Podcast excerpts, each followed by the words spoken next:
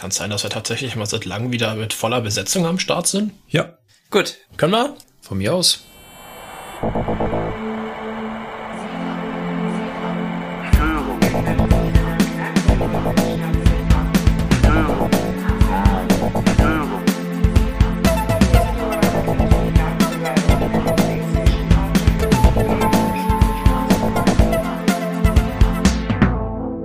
Herzlich willkommen beim Zugfunk-Podcast.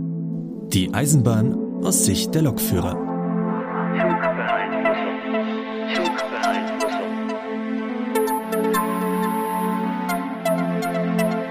Herzlich willkommen zur Zugfunk-Folge 59. Heute mal nach langem wieder in vollständiger Besetzung. Weiß auch nicht, was da passiert ist, dass das mal geklappt hat. Mit dabei sind dann heute also einmal der Markus. Hallo Leute. Der Sebastian aus Hannover. Moin. Der Lukas. Hallo. Und offensichtlich ich auch, ne? Mahlzeit. Und ja, Männers. Was gibt's zu berichten? Was ist bei euch so angefallen? Erzählt mal ein bisschen. Markus, schieß mal los. Bei mir war jetzt gar nicht, äh, war gar nicht so viel. Ich habe in letzter Zeit relativ viel äh, Remote-Unterricht gemacht. Also so von zu Hause aus. Aufgrund der aktuellen Lage. Das können wir noch jahrelang so sagen, ja. was so weitergeht. Aber das ist doch eigentlich ganz schön, oder nicht? Also. Ähm, würde ich jetzt sagen, ich weil ich, ich hatte einmal Online-Unterricht letztes Jahr gemacht und das fand ich eigentlich ganz cool. Aufstehen, an den PC setzen und man kann dann im Prinzip wieder ins Bett gehen, so ungefähr. Weißt ja, also, also theoretisch könnte man es ja sogar vom Bett aus machen. Ich, äh, also meine Teilnehmer hatten noch alle nicht die Kamera an, deswegen ähm, wäre das tatsächlich möglich gewesen. Ich frage mal die beiden anderen Ausbilder in der Runde, habt ihr das schon mal gemacht? Also nicht nur mal so einen Tag, sondern so richtig hintereinander weg, Remote-Unterricht? Also hintereinander weg nicht. Ich habe jetzt einzelne Male so ein bisschen äh, äh, regelmäßigen Vorbildungsunterricht gemacht, aber halt mit Trainern. Da ist das nochmal was anderes als mit Teilen, also mit, als hört sich jetzt blöd an, aber als mit normalen Lokführern. Ja, und wie gesagt, ich habe hier äh, mal, ich glaube, ein Betriebsdienstthema war es, über Online-Unterricht gemacht und ich war nicht so angetan davon. Vielleicht, weil es das erste Mal war bisher, aber irgendwie, nee. Das ja. war halt zu Streikzeiten, haben wir gesagt, gut, bevor morgen irgendwie die Hälfte der Gruppe, die halt einen weiten Weg hat, irgendwo unterwegs vers versackt. Oder, nee, versackt ist der falsche Ausdruck, äh, strandet. Machen wir das online. Ja, also mit mehr Vorlauf wäre es vielleicht gut gewesen, aber so fand ich es nicht so berauschend, muss ich sagen. Ich finde halt, als Trainer ist das unheimlich anstrengend, weil du gegen so eine schweigende, nichtssagende Menge sprichst. Also ich könnte mich auch mit der Wand unterhalten, das wäre genauso kommunikativ. das, das ist es nämlich so. Im Unterricht, du erklärst was. Und du guckst in Gesichter.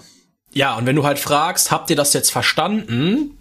Oder sind da noch Unklarheiten, dann äh, siehst du den Leuten das an.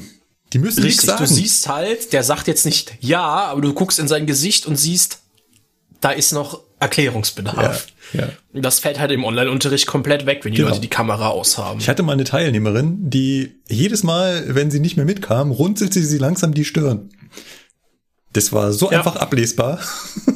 ja. So, ähm, das geht jetzt alles verloren. Du, du, du, ich, ich spreche dann nur gegen, gegen Namenseinträge. Und dann ist auch so, wenn du dann eine Frage stellst, dann spricht keiner. So passiert halt nichts. Richtig, du musst halt wirklich sagen, so, hier Teilnehmer XY, ich hätte jetzt gerne von dir was gehört, so, ja. ne, im Unterrichtsraum fängt dann halt irgendwer an zu reden und das traut sich scheinbar im Online-Unterricht keiner, wo ich mir denke, eigentlich wäre es doch genau andersrum. Irgendwie so, so vor der Gruppe im Raum was sagen, stelle ich mir schwieriger vor, als einfach in sein scheiß Headset oder in sein Tablet reinzulabern. Aber scheinbar ist es andersrum. Ja, du kriegst halt, kriegst halt keine Rückmeldung, wenn, wenn du was fragst, spricht keiner. Also ich hatte die ganze Zeit die Kamera an. Ähm, ich fand, das gehört irgendwie dazu, aber ähm, die haben natürlich auch, sehen sich auch gegenseitig nicht. Das heißt, sie können auch untereinander nicht kommunizieren, ob jetzt jemand was sagen will oder nicht.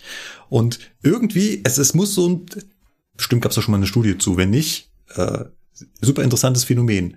Wenn du eine Frage stellst und dann wirklich eine Antwort haben willst und ich dann auch so lange warte, bis jemand was sagt, ohne jemanden aufzurufen, dann ist der Effekt, dass dann plötzlich zwei gleichzeitig anfangen, sehr groß. Also fast wie hier im Podcast. Ja.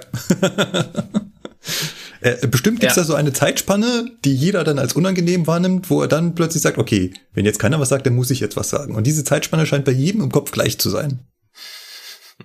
Ja, schon, schon irgendwie, ne? Ja, ich habe das jetzt zweieinhalb Wochen gemacht, hintereinander, jeden Tag. Und wenn da draußen jemand das auch machen muss, ich hätte da so zwei, drei Tipps, die ich mir so in der Zeit erarbeitet habe. Tipp Nummer eins, das ist das, was Sebastian gerade schon gesagt hat. Sprecht die Leute persönlich an.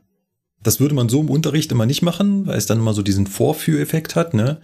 Ähm, du möchtest ja den anderen die Chance geben, dass der antwortet, der es weiß und nicht du einen raussuchst, aber in dem Online-Unterricht einfach einen ansprechen. Ansonsten schlägst du wahnsinnig viel Zeit einfach nur mit Warten tot, dass jemand vielleicht sich irgendwann mal erbarmt, was zu sagen. Punkt zwei ist langsam sprechen und viele Pausen machen.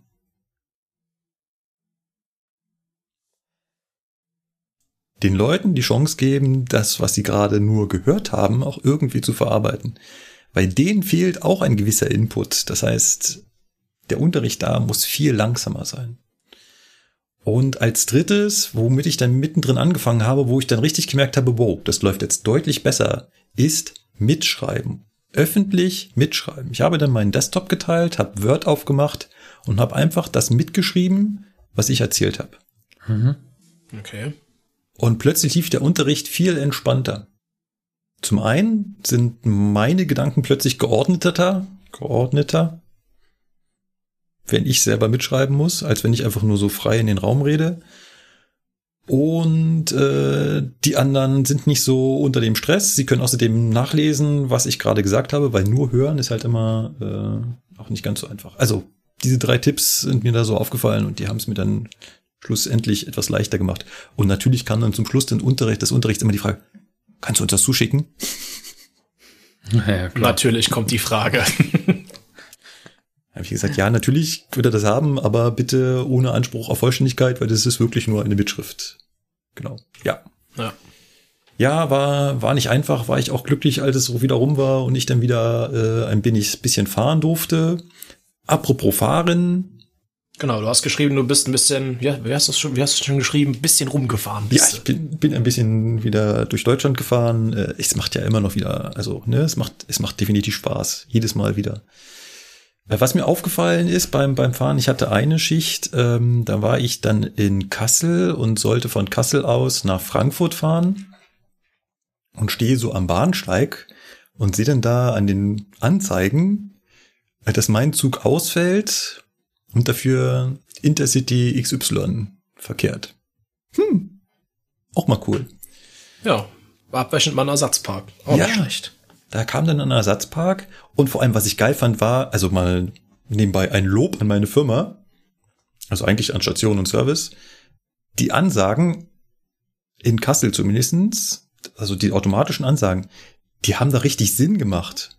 Also früher hätte er bei so einem Ersatzpark angesagt, ICE 698 fällt aus.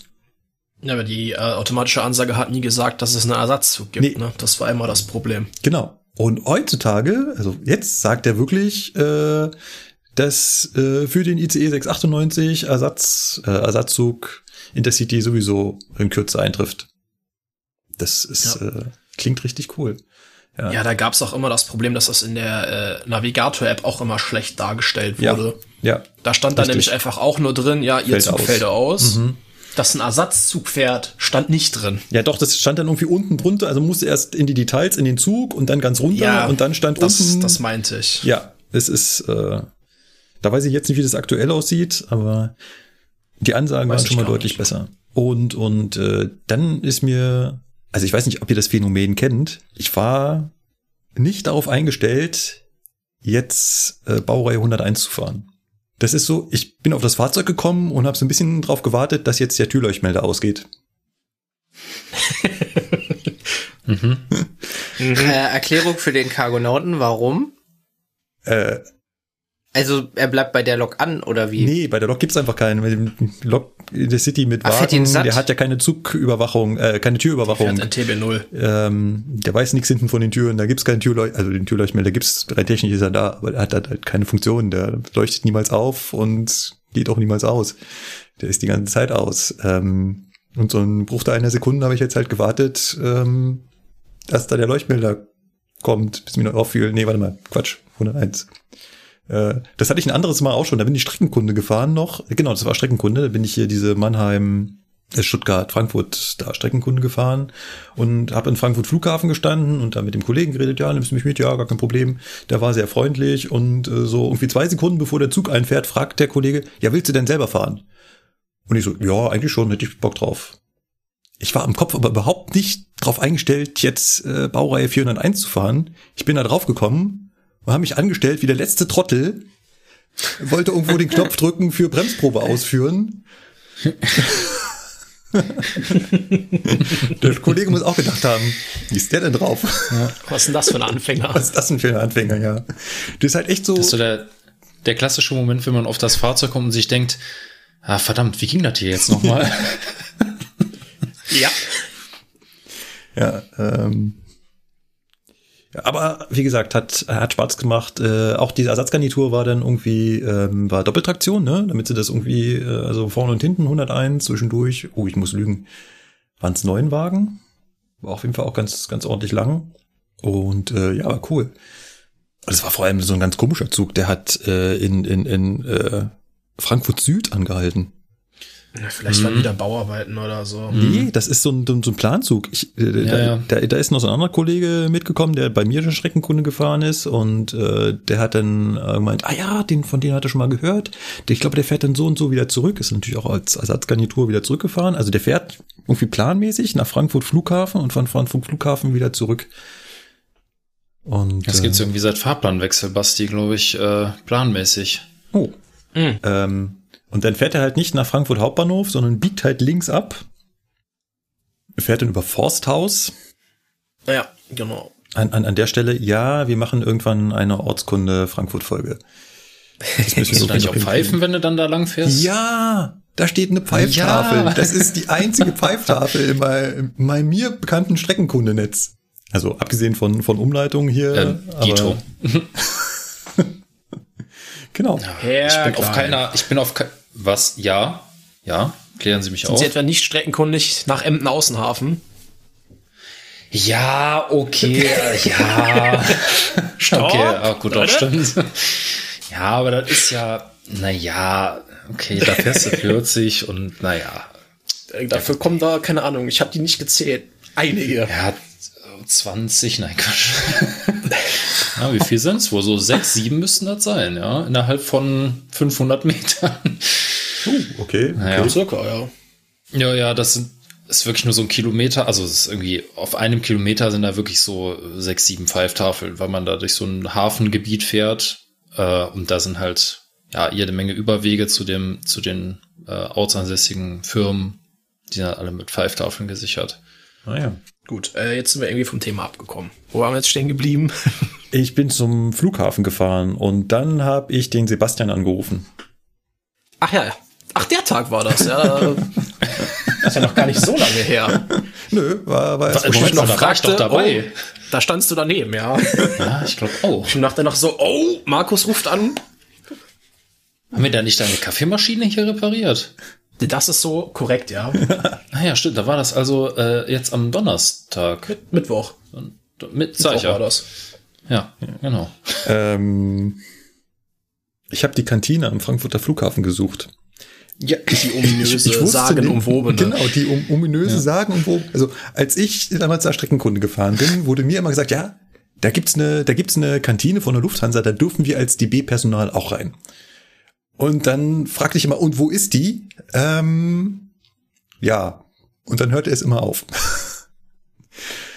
Ich habe also keinen gefunden, der mir exakt sagen konnte, wo ich lang gehen muss, ähm, damit ich diese ominöse äh, Kantine finde. Es konnten mir immer alle nur sagen, wie geil die Aussicht von da oben ist, weil die wäre wohl im zwölften Stock und da könnte man super auf den Flughafen schauen.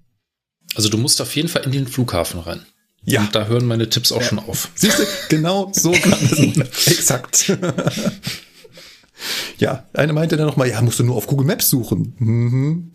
Ach so. Das bringt dir da Ah, so ja. original gar nichts. Das bringt mir Genau. wirklich überhaupt nichts. Aber Da kommt dann ähm, folgende Wegbeschreibung. Gehen Sie in den Flughafen und äh, fragen Sie or- ortskundiges Personal. ja, ja. Ähm, ich habe ortskundiges Personal gefragt per Telefon. Und Sebastian konnte mir tatsächlich helfen, äh, da diesen, diesen äh, versteckten Eingang zu finden. Da hört ja dann plötzlich auch Glanz und Gloria auf. Ja. ja. Also, Also, also bis dahin alles gebonert und gewienert und schick und neu, wie halt so ein Flughafen aussieht. Und dann gehst du durch diese eine Tür und guckst plötzlich hinter die Kulissen und siehst, okay, es ist genauso ein abgeranztes Gebäude wie alle anderen auch. Ja. Das ist so ein bisschen wie, du gehst durch den Schrank und bist auf einmal in Narnia, nur halt in hässlich. Ja, tja. genau. Markus weiß ja jetzt, wovon wir reden. Das ist echt schon ein harter Kontrast. Ja. Ähm, dann ist es tatsächlich im siebten Stock, mit dem Fahrstuhl hochfahren kann. Und dann stehe ich davor und lese den Zettel. Er ist leider geschlossen aufgrund von Renovierungsarbeiten. Bis auf weiteres. Das ist belastend. Also das war auch dringend nötig. Also mit anderen Worten, Ersatz halt äh, Restaurant zur Goldenen Möwe oder? Äh, tatsächlich war ich dann da, äh, ja, mal abgesehen davon, also Frankfurt Flughafen, ich bin Gute da ja schon Wahl. ein paar Mal rumgelaufen und habe dann auch auf Google geguckt, warte mal, hier soll irgendwo ein McDonald's sein. Und dann bin ich halt dahin gegangen, wo auf Google Maps McDonald's angezeigt wurde und da war weit und breit kein McDonald's. Da ist keiner. So etwa die Muss man Pause. nicht mit dem komischen Ding fahren? Äh, nee, warte, ich erklär's gleich. ähm, äh, zwei. ja, kann man auch. Und ähm, das war die Pause da immer nicht so lang, wo ich sagte, okay, ich Mhm. suche mir jetzt hier irgendwo einen Bäcker und ess was und gehe dann wieder zurück zum Bahnsteig. Ich bin ja vor allem auch immer so ein Schisser. Ich traue mich ja immer vom Bahnhof nicht weg, weil ich immer Angst habe, der Zug kommt 20 Minuten früher. Keine Ahnung. Ja, kenne ich. kenne ich, fühle ich. Auf jeden Fall äh, hatte ich jetzt halt irgendwann mal auch dann richtig lange Pause. Tatsächlich einmal eine drei Stunden, ja nicht ganz so lang, äh, äh, also knapp zwei Stunden Pause, wo ich gesagt, okay, jetzt, jetzt erkunde ich diesen Flughafen und finde Wenn jetzt, diesen wann dann? fucking McDonald's. So, ähm, es fing damit an, dass ich dann da mit dieser Terminalbahn gefahren bin, damit Ja, man da von genau, einem genau. Terminal zum nächsten äh, fahren kann. Und tatsächlich im Terminal 2 hält diese Bahn direkt vor der Fressebene, wie ich es mal nennen möchte. ja, richtig. Eine Rolltreppe runter. Herzlich willkommen im Paradies. Genau, äh, äh, Neudeutsch Food Court. Ja, ja, okay. Ähm, und da ist der McDonald's natürlich sehr einfach zu finden. Äh, auch ein riesen Teil. Äh, Ja. Mit Aussichtsplattform und, Nein, und nicht hast du mehr. nicht gesehen. Nicht mehr. Wie nicht mehr, was? Ja, ja. Auch das wurde Was- mir ja immer beschrieben, wenn du in diesen McDonalds gehst, dann hast du eine herrliche Aussicht. Aussicht am Flughafen muss, ist immer so ein Argument. Auf jeden Fall, äh, nein, keine Aussicht mehr am Frankfurter Flughafen, denn sie haben da jetzt das, das McCafé und das McCafé kriegt die Aussicht. Das heißt, du musst ins McCafé gehen und das ist wirklich abgetrennt. Also es ist nicht so wie die meisten McDonalds, dass es halt so eine McCafé-Ecke gibt und eigentlich ist es egal, wo du mit deinem Tablet hingehst. Nein, du musst in die McCafé-Bar gehen und dann kannst du mit deinem McCafé-Tablet dich an die schöne Aussicht setzen. Willst du aber richtig essen? Leider nicht. Das ist ja Das ist ja mies. Ja, Also früher, früher, äh, früher TM, ne, das boah, war ich das letzte Mal da irgendwie puh, 2018 oder so, da war das noch alles ein Meckes und dann hattest du draußen quasi so ein bisschen, also ich sage immer so fünf, sechs Meter breite Terrasse, ne, und dann davor die Glasschutzwände und dann konntest du da gucken. Ne. Was War meinst du jetzt mit cool. TM, wenn ich kurz fragen darf? Äh, Herr Völker, übernehmen Sie. Äh, you know the Begriff Trademark? Eingetragenes Warenzeichen. Ach so. Oh mein Gott. Leute, es ist früh am Morgen. Ich bitte euch. Also, oh. Spoiler Ja, für gut, alle Zuhörer, es ist kurz ja. vor 14 Uhr. Am Sonntag. Ja. Wohlgemerkt. In dieser Session, wo ich da also wirklich äh, zwei Stunden Zeit hatte, habe ich dann auch den zweiten McDonalds gefunden. Es gibt nämlich im Terminal 1 tatsächlich auch noch einen McDonalds. Und der ist auch tatsächlich an der Stelle, wo ich früher immer war und geguckt habe auf Google Maps. Das Einzige, was einem im Google Maps halt nicht anzeigt, ist halt die Höhe. Also genau gesagt stand ich halt auf dem McDonalds. Ach, es ist ja der unteren Ebene, ja. Da sind ja eine, da, da ist ja eine Ebene, eine Ebene unter der anderen. Und wenn man, die sind auch noch ineinander verschachtelt. Und wenn du also die eine Rolltreppe runtergehst, dann landest du halt nur in der Zwischenebene und da ist keins. Du musst die Rolltreppe daneben nehmen. Die geht dann ganz nach unten und da findest du dann auch äh, Ja. tatsächlich den McDonalds. Also hast du im Endeffekt ein bisschen zu viel Weg zurückgelegt, obwohl du ja schon fast vorm Ziel warst. nehme Ja. Ich jetzt an, ne? Ja, aber ähm, jetzt habe ich so halbwegs, ich glaube, ich habe jetzt alle Points of Interest äh, am Markus hat abgehakt. das Spiel Flughafen Frankfurt erfolgreich durchgespielt. Ja. Also ich, ich kenne ich kenn das so ein bisschen, äh, wenn man vom äh, Fernbahnhof zum Regiobahnhof möchte. Äh, es ist alles eigentlich ausgeschildert, aber ich war da auch in den ersten zwei oder drei Nachtdiensten, wo ich dann irgendwie zum Flughafen musste und dann von da aus Gastfahrt mit der S-Bahn zum Hauptbahnhof gefahren bin, bin ich von diesem Fernbahnhof rübergelaufen zum Regiobahnhof und komme dann auch in dem Terminal an, fahre dann auch schön mit der Rolltreppe brav runter und dann stehst du da. Und weil du halt, weil es halt nachts ist und du halt bisschen müde bist, denkst du halt, ja, wo ist denn jetzt hier der Regiobahnhof, ne? Eigentlich ist es ja immer nur dem Geruch nach, ne? Also Bahnhof riecht halt immer nach, ja, ist doch so, Eisenbahn riecht immer nach Eisenbahn. Ja, wenn du Ja, so ein einmal als Eisenbahner riecht immer gleich. diesen, genau, wenn du einmal diesen, diesen prägnanten Geruch hast von Schmierfett, Bremsabrieb und ein bisschen warm, dann weißt du immer der Nase nach, da geht's zur Eisenbahn, ne? Ja. Und dann kommst du in diesen, in diesen Flughafenbereich, der ja dann wirklich auch nicht mehr so mega schön ist im Vergleich zum Fernbahnhof. Und überlegst dir halt jetzt, okay, also hier ist jetzt irgendwie ein, so ein komischer Bäcker und wo ging's denn jetzt hier nochmal zum, zum äh, Regiobahnhof? Und dann gehst du da durch und dann geht irgendwann eine Rolltreppe runter zum Regiobahnhof, alles gut. Ja, anstatt dass ich mir den Weg dann irgendwann einfach mal gemerkt hätte, stand ich dann beim nächsten Mal wieder da und dachte mir, wo bist du hier letztes Mal angegangen? Und es ist eigentlich alles ausgeschildert. Man muss echt nur die Augen aufmachen, aber ach, ja. Ja, ja. Also es ist, es ist aber trotzdem, es ist aber trotzdem ein Labyrinth. Also als ich da Ja. rumgelaufen bin, dachte ich auch, oh, gehst du mal da durch und gehst dann da wieder hoch. Ach, hier kommt man jetzt raus. Das ist ja geil. Hm. Und warte mal, wenn ich jetzt da hinten lang gehe und da hinten rum. Ach, so kann man auch lang gehen. Ja, mega. Ja, eben, man, man entdeckt halt auch immer wieder neue Wege. Ich frage Ja. mich, wer das sich ausdenkt. Das ist, äh, Ja, zum Beispiel, Lukas, der Kollege Patrick hat mir das ja dann auch mal erklärt. Es gibt wohl auch einen Aufzug, da kannst du von diesem Verbindungsding oben direkt bis auf den Bahnsteig runterfahren, auf den einen. Ach, Also vom, du kommst ja diesen komischen Verbindungsgang vom Fernbahnhof. mhm. Und dann kannst du wohl mit irgendeinem Aufzug direkt bis auf den Bahnsteig runterfahren. Frag mich nicht auf welchen. Ich bin da auch jedes Mal komplett verloren, wenn ich zu diesem scheiß Ja. Regiobahnhof muss. Das könnte theoretisch der ganz hinten sein, weil der ist ja dann da an der Stelle quasi direkt über dem Regiobahnhof. Weil wenn du da auf der linken Seite die Rolltreppe runterfährst, dann landest du auch auf dieser Zwischenebene, die dann zum Regionalbahnhof Ja, führt. Das, äh, das würde ja. echt Sinn ergeben, ja. ja. Und ich, ich, ich sag euch, wetten, das ist ausgeschildert. Bestimmt. Bestimmt. Danke für die Quest. Ich werde es das nächste Mal ausprobieren. Ja, genau. Also äh, du kannst ja da irgendwo so einen Geocaching-Point hinterlegen. Ne? Dann vielleicht können wir dann alle zusammen da mal suchen. Wer, wer findet den besten Weg zum Regiobahnhof? Es ist echt. Äh, ja. naja. Gut, nee, ich hätte, ich hätte meine, meine Laberecke durch. Das war, war ja schon mehr, als ich erzählen wollte. Aber äh, wir haben ja schon das letzte Mal festgestellt, der Sebastian aus Köln, der hatte immer noch kein 412. Ist es denn jetzt endlich soweit? Es, es ist passiert, ja. Ich habe jetzt auch 412, korrekt.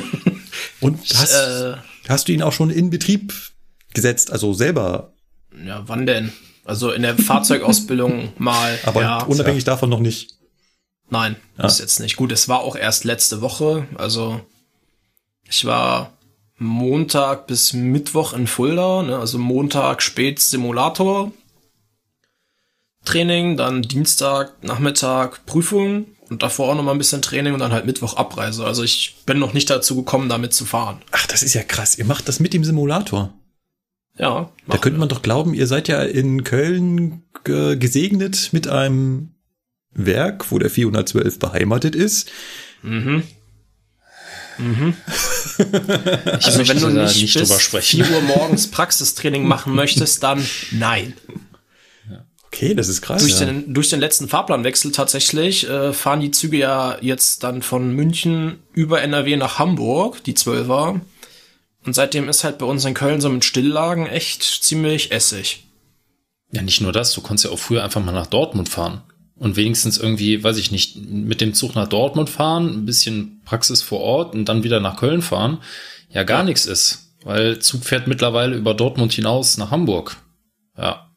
Schön. Ja. Also schön, im Grunde genommen ja, aber hm. Fürs, für die Ausbildung nicht.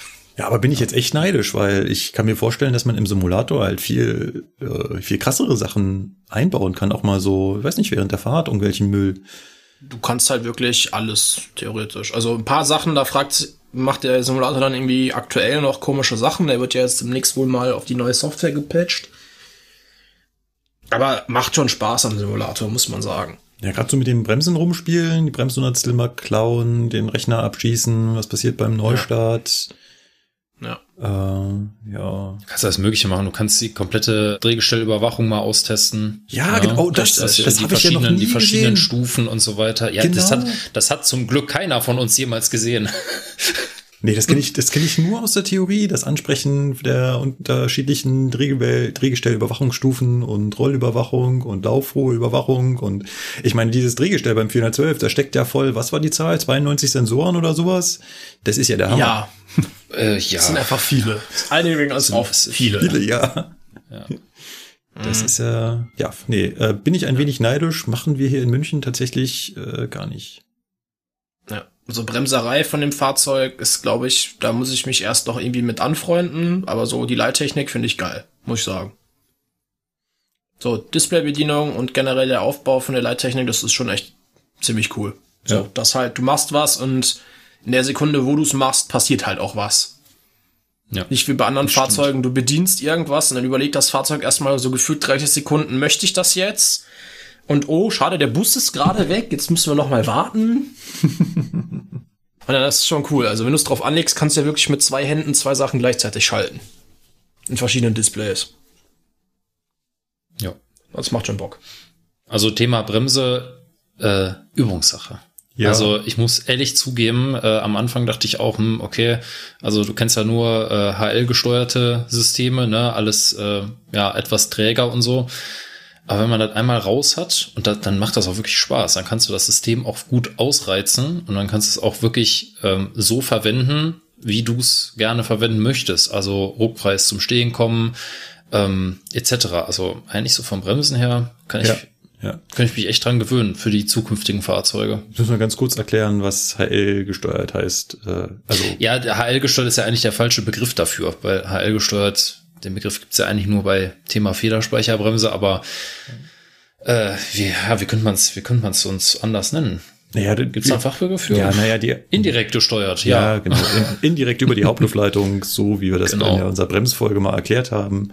Eine Druckabsenkung in der Hauptluftleitung sorgt dafür, dass die Bremsen anlegen und so weiter. Und der 412 ist tatsächlich äh, der erste Zug im Fernverkehr, der das im Regelbetrieb einfach ignoriert und ähm, die Bremsen direkt über elektrische Signale ansteuert. Und zwar im gesamten Zug. Jetzt lacht jeder Regiolokführer und sagt, äh, ja, so funktionieren Regiotriebzüge seit 20 Jahren.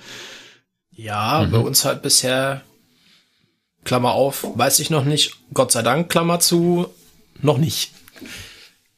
Tja, also ich bin mal gespannt, ob zukünftige ICE-Generationen das dann auch wieder so haben werden. Ne, für Stand jetzt ist es ja erstmal der einzige Zug, der das so hat. Und äh, ich stimme. Wobei gar nicht war, der KISS hat das, glaube ich, auch. Ja, äh, okay, ganz, ganz anderes Thema. Aber, aber hm. ja. ja. Aber ich stimme Lukas vollkommen zu. Es ist ein bisschen Gewöhnungssache, aber äh, wenn man sich einmal dran gewöhnt hat, dass man halt, wenn man eine hohe Bremsleistung hat, haben will, auch das anfordern muss ähm, und gleichzeitig aber im niedrigen Bremsbereich auch viel zum Regeln hat, ähm, dann kann man sich daran gewöhnen der ist halt im wahrsten Sinne des Wortes so schön direkt. Ja? Mhm. Also du musst nicht, du musst halt nicht wirklich ähm, zehn Sekunden, bevor du zum Stillstand kommen willst, dir überlegen, ob du jetzt auslöst oder noch eine Sekunde wartest, sondern du löst einfach nicht aus.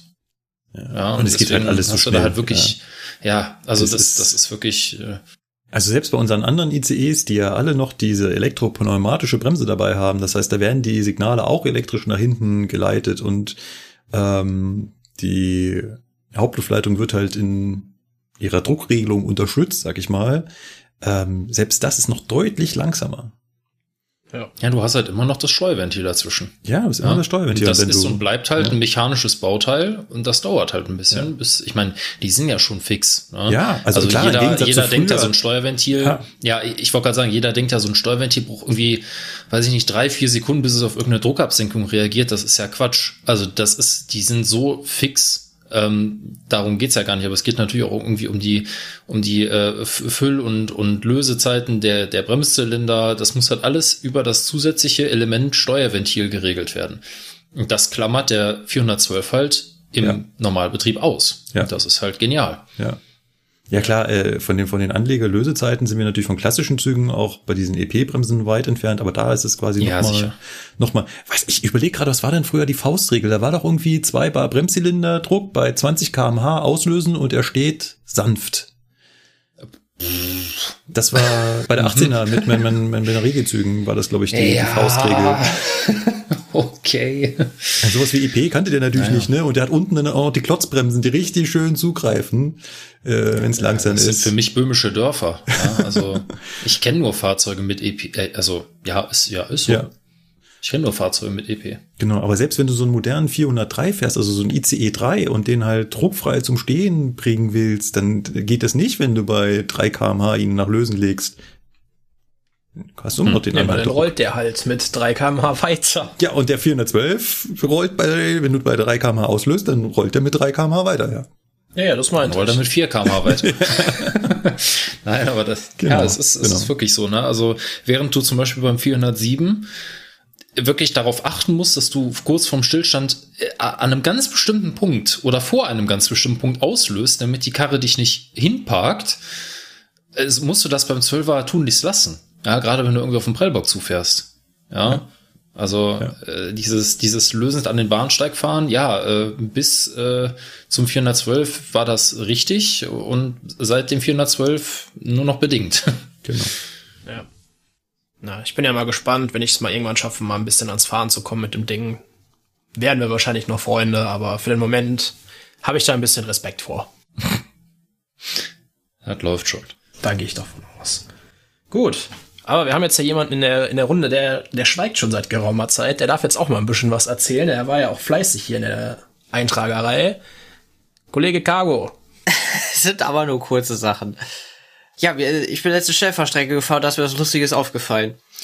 Und zwar, man kriegt ja normalerweise signalisiert, wenn man aufs Gegengleis fährt oder in welche Richtung man abbiegt und so weiter und so fort.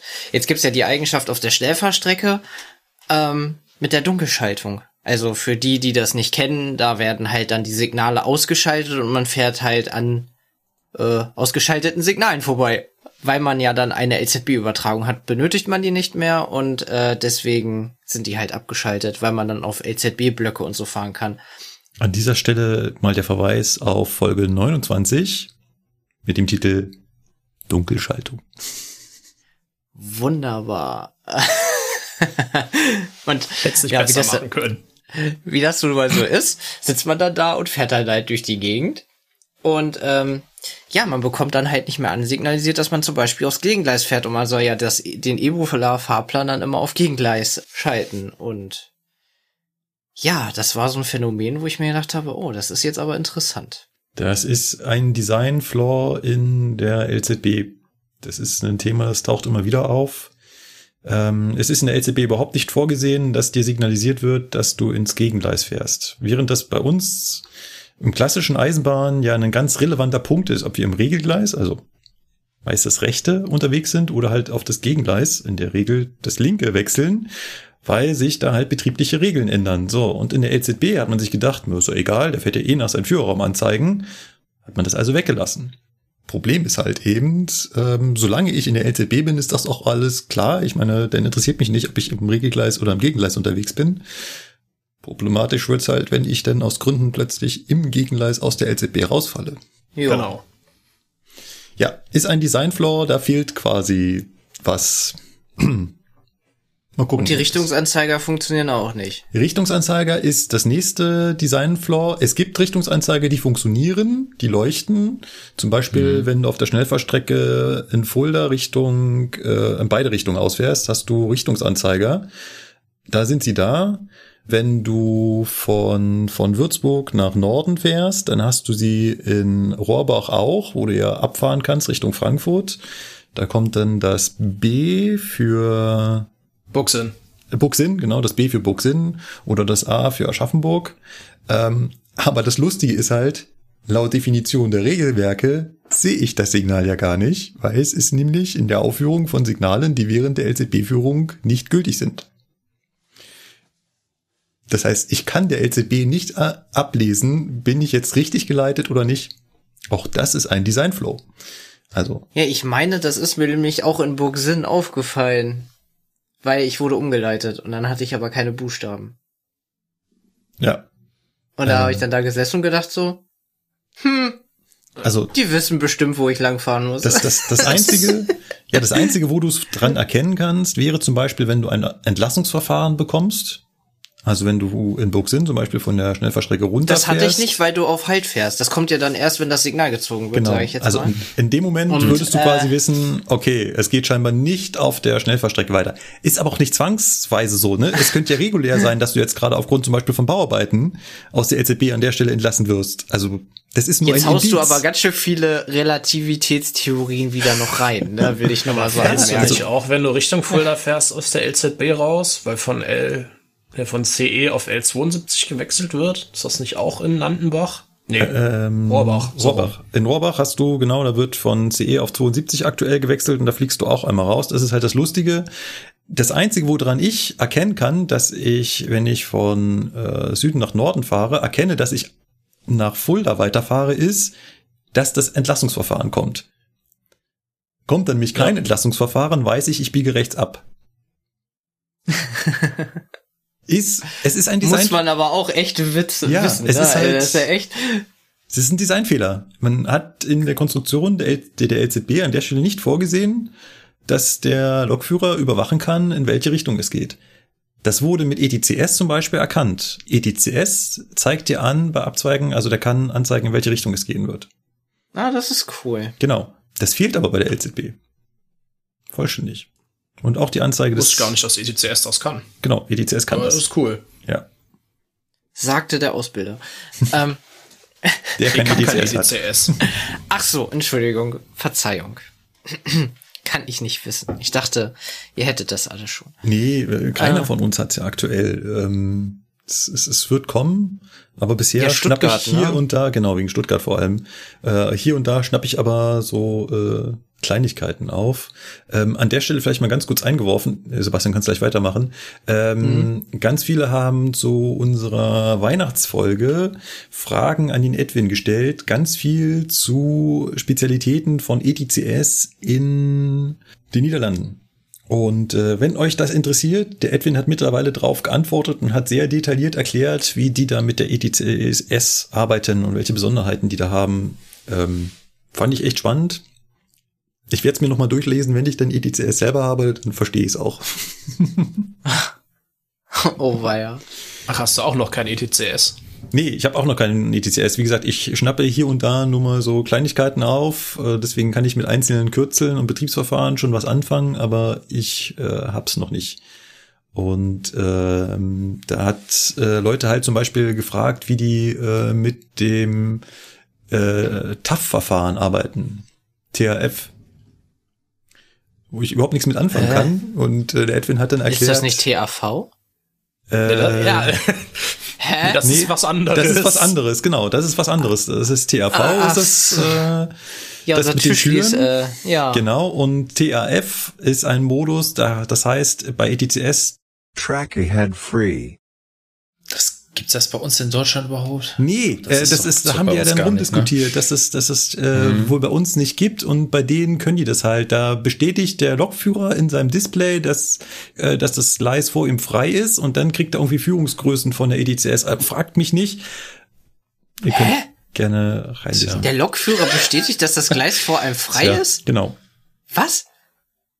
Moment. Deutsche Regelwerksautoren kriegen Schnappatmung. Ich wollte gerade sagen, äh, äh, äh, Sebastian, äh, behalt die Nerven, weil andere Länder, andere äh, Betriebsverfahren, ne? Also Ja. äh, das ist was Niederlande. Ne? Möglicherweise kriegt der irgendwie vom Fahrdienstleiter da die Information, der letzte Zug ist mit Zugschluss vorbeigefahren. Bei mir, der vor dir liegende Streckenabschnitt muss also frei sein und vielleicht kann der Lokführer dann seinem ETCS-Fahrzeuggerät sagen, der Abschnitt vor mir ist frei. Kann ja sein, ne? aber das ist bei uns natürlich äh, Ich Ganz sehe gerade ganz viele ne? Befehle schreiben. Wahrscheinlich. Ja, wahrscheinlich. genau. Ähm, ich springe erstmal den, in den letzten Punkt und zwar äh, bin ich vor ein paar Tagen, ich weiß jetzt nicht welcher Tag genau es war, gefahren auf Seeze zu mit einer 185, spielt aber auch keine Rolle und frage euch mal, wie würdet ihr euch verhalten? Weil Leistung war nicht aufgeschaltet, wegen kurz vor Seeze rollen lassen und kam, bekam dann auf einmal einfach die Meldung im Display drinstehen. Also ne, man sitzt dann ja entspannt und achtet im Prinzip ja nur auf die Strecke und dann habe ich irgendwann bemerkt, dass im Display steht, Stromabnehmer heben. Und ich dachte mir so, hä? Warum? Gucke aus dem Fenster und mein Stromabnehmer war gesenkt. Und hab den dann halt einfach wieder gehoben. Wie würdet ihr reagieren? Ja, du hattest Also es keine gab keine- Störmeldung und gar es nichts. gab oder keine was? Störmeldungen, nix. Er Hm.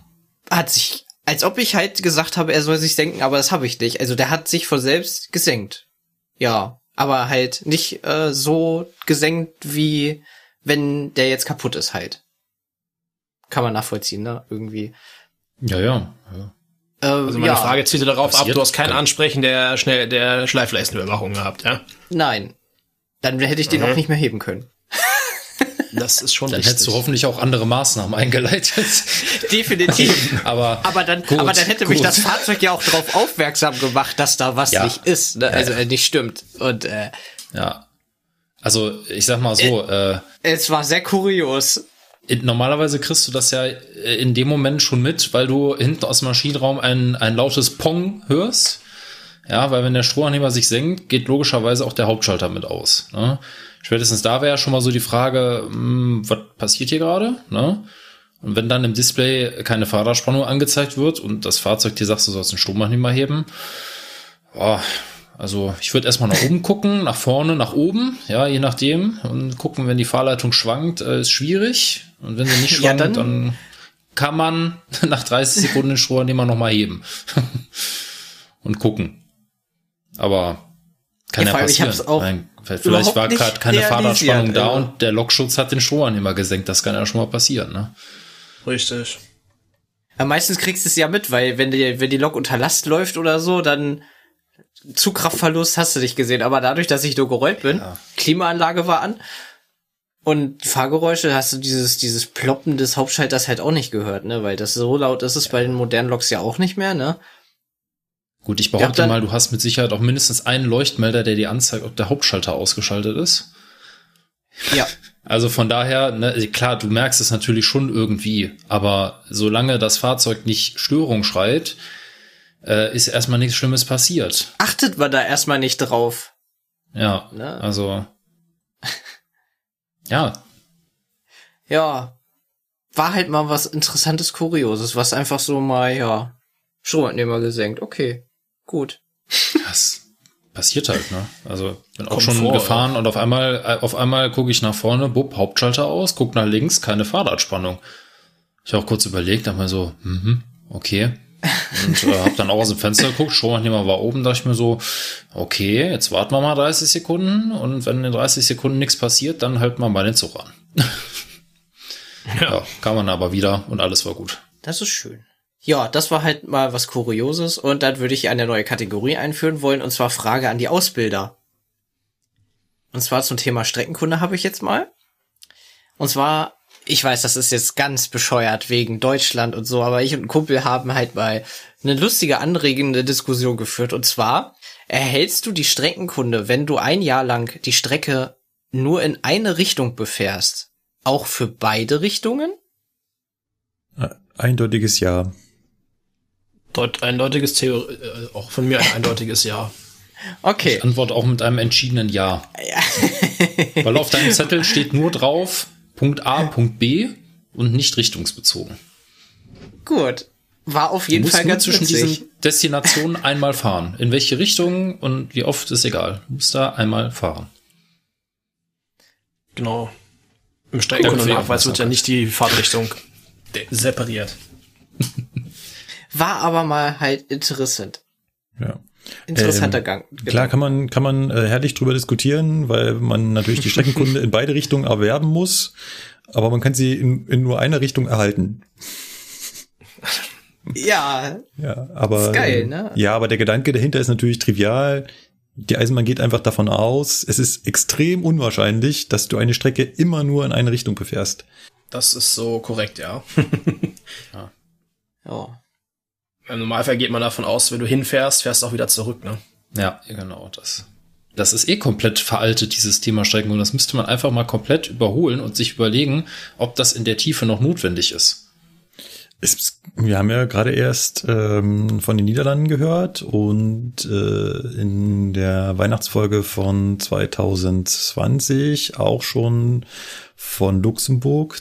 Dort ist Streckenkunde ein ganz zentrales Thema. Die müssen ja sogar eine Prüfung über die Streckenkunde ablegen, weil die halt keinen Fahrplan haben. Ne? Du musst Genau. auswendig wissen, wo du wie schnell fahren darfst.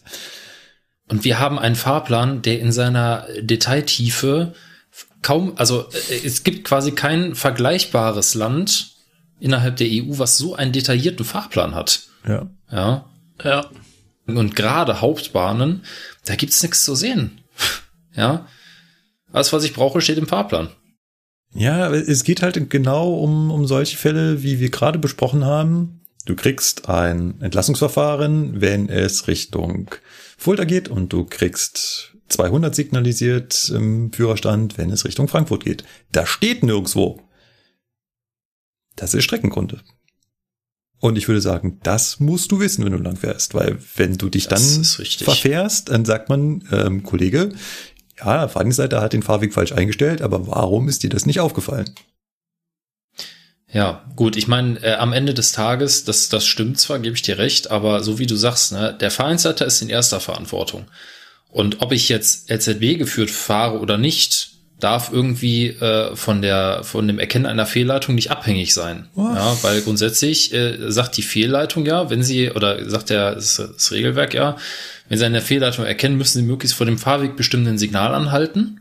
Ist dies nicht möglich, müssen sie den Zug sofort anhalten. Das heißt Ja. also, wenn du fährst und du merkst, du bist fehlgeleitet, hältst du den Zug an. Ja. So.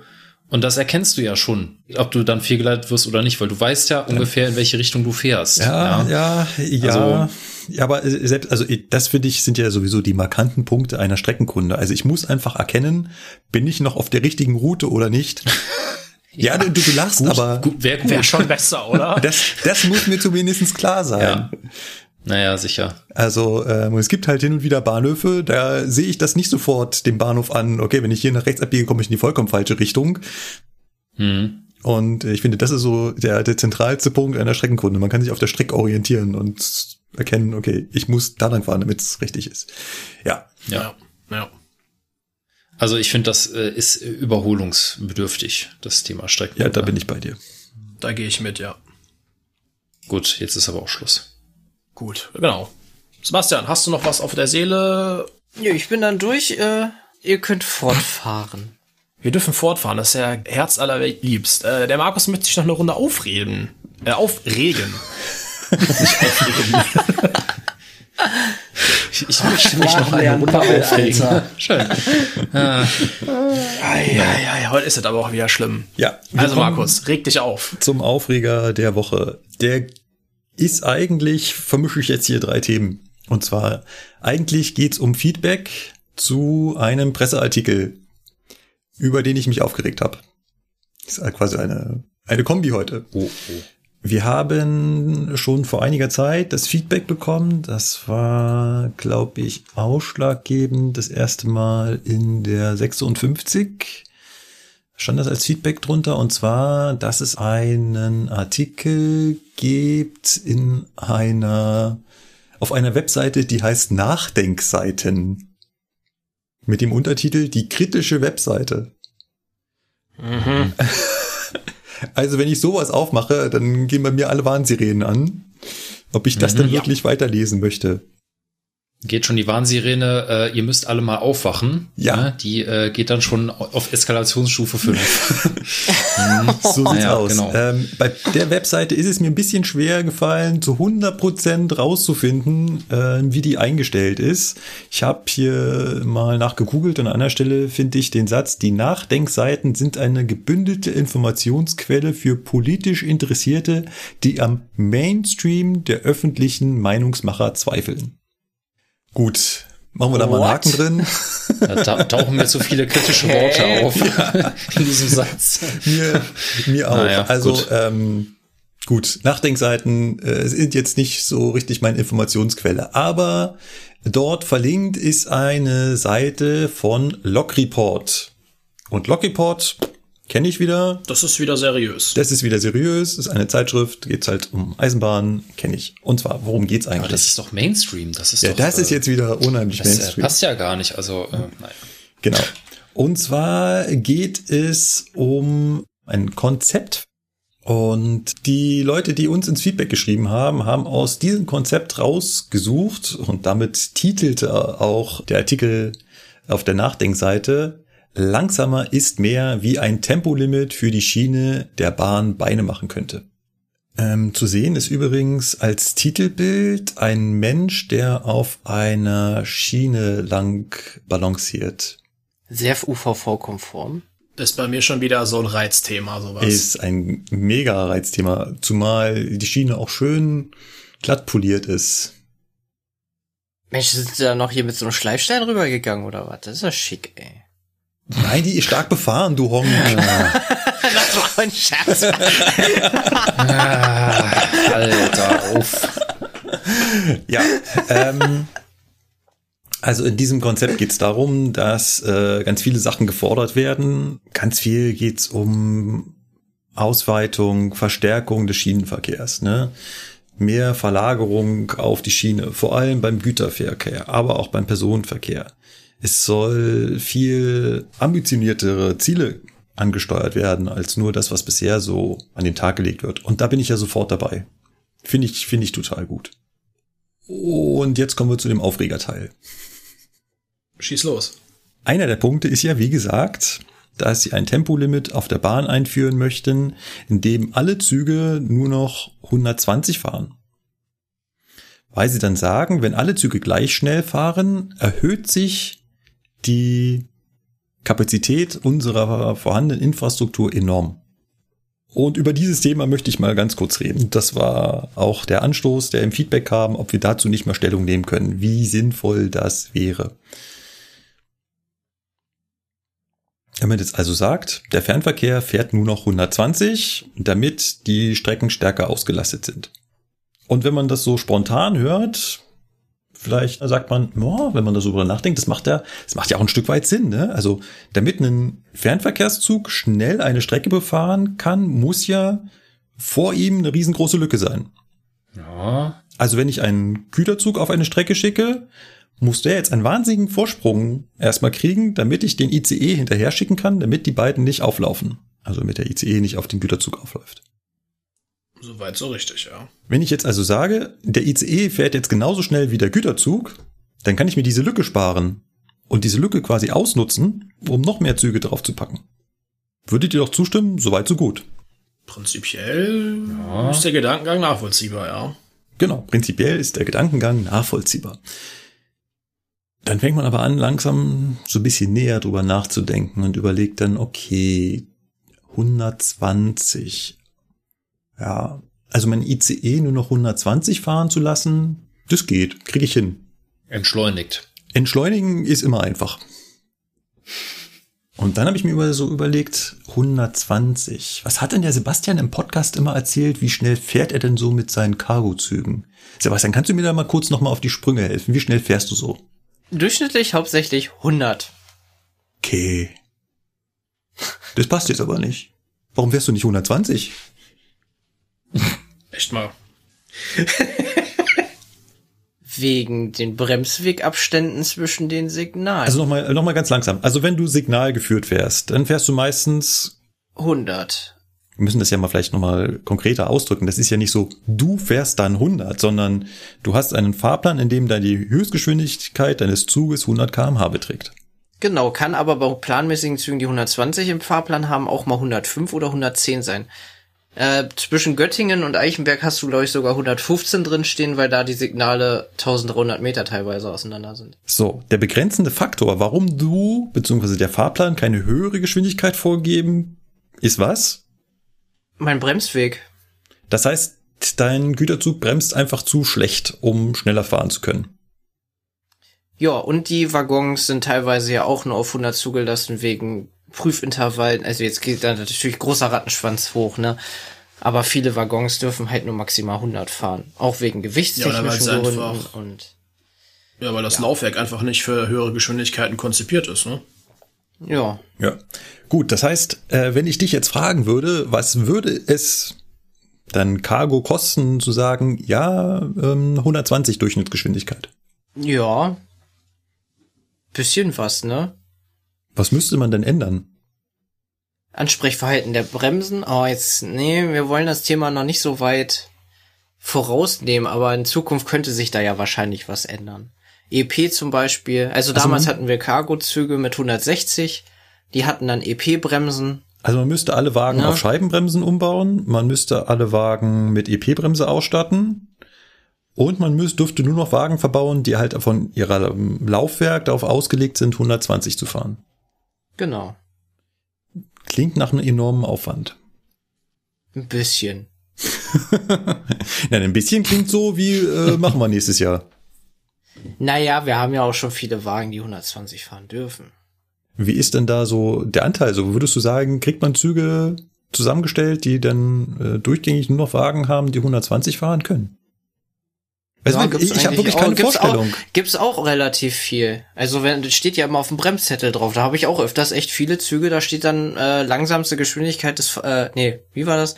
F äh, Fahrzeug mit äh, der zugelassenen langsamsten Geschwindigkeit im Zug äh, steht dann da dann teilweise 120 und so. Das heißt, du würdest sagen, von, von der Lauffähigkeit wäre das sogar machbar, dass man relativ schnell nur noch Wagen hat, die 120 fahren können.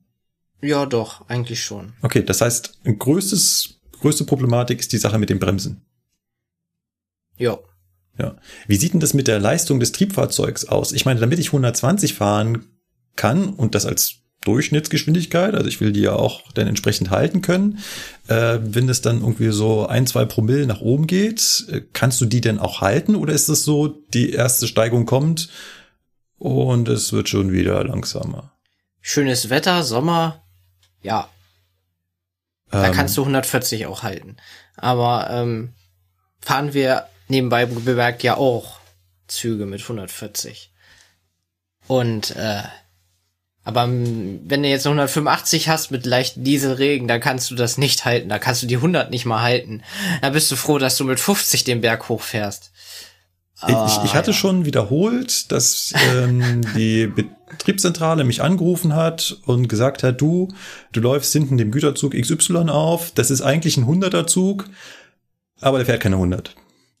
Das ist dann der klassische Fall, ja. Ja, dann ähm, ist das für mich so, naja, er wird wahrscheinlich den Berg nicht hochkommen oder wird nicht genug Traktion auf die Schiene kriegen, ähm, um voranzukommen. Das ist doch auch so ein Problem, oder? Wenn du jetzt hörst, du sollst einfach 120 auf einer Strecke fahren, ähm, ist das eine Problematik zu sagen?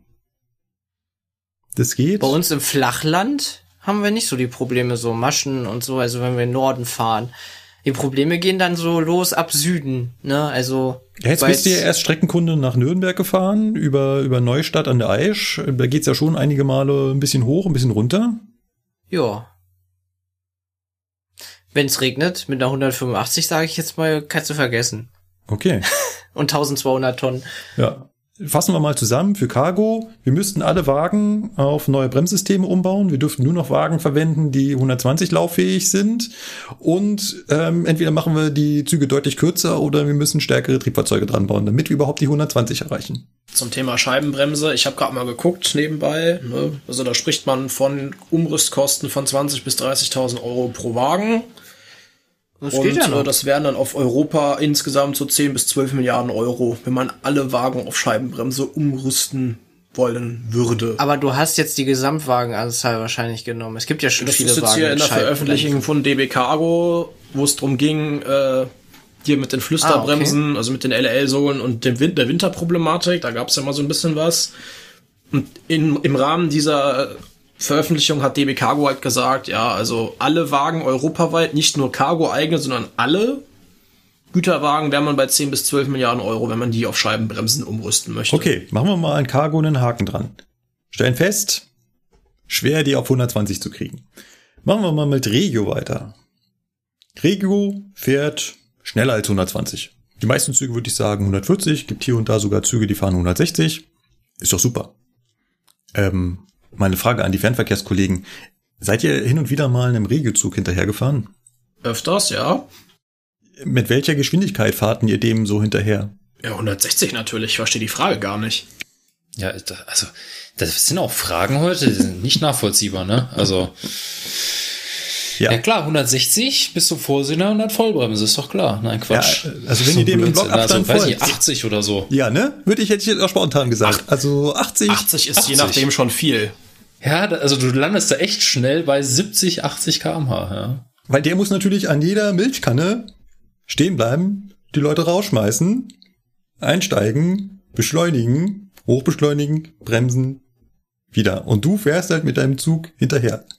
Das heißt, für den eine Durchschnittsgeschwindigkeit von 120 zu erreichen, 120, Das ist illusorisch.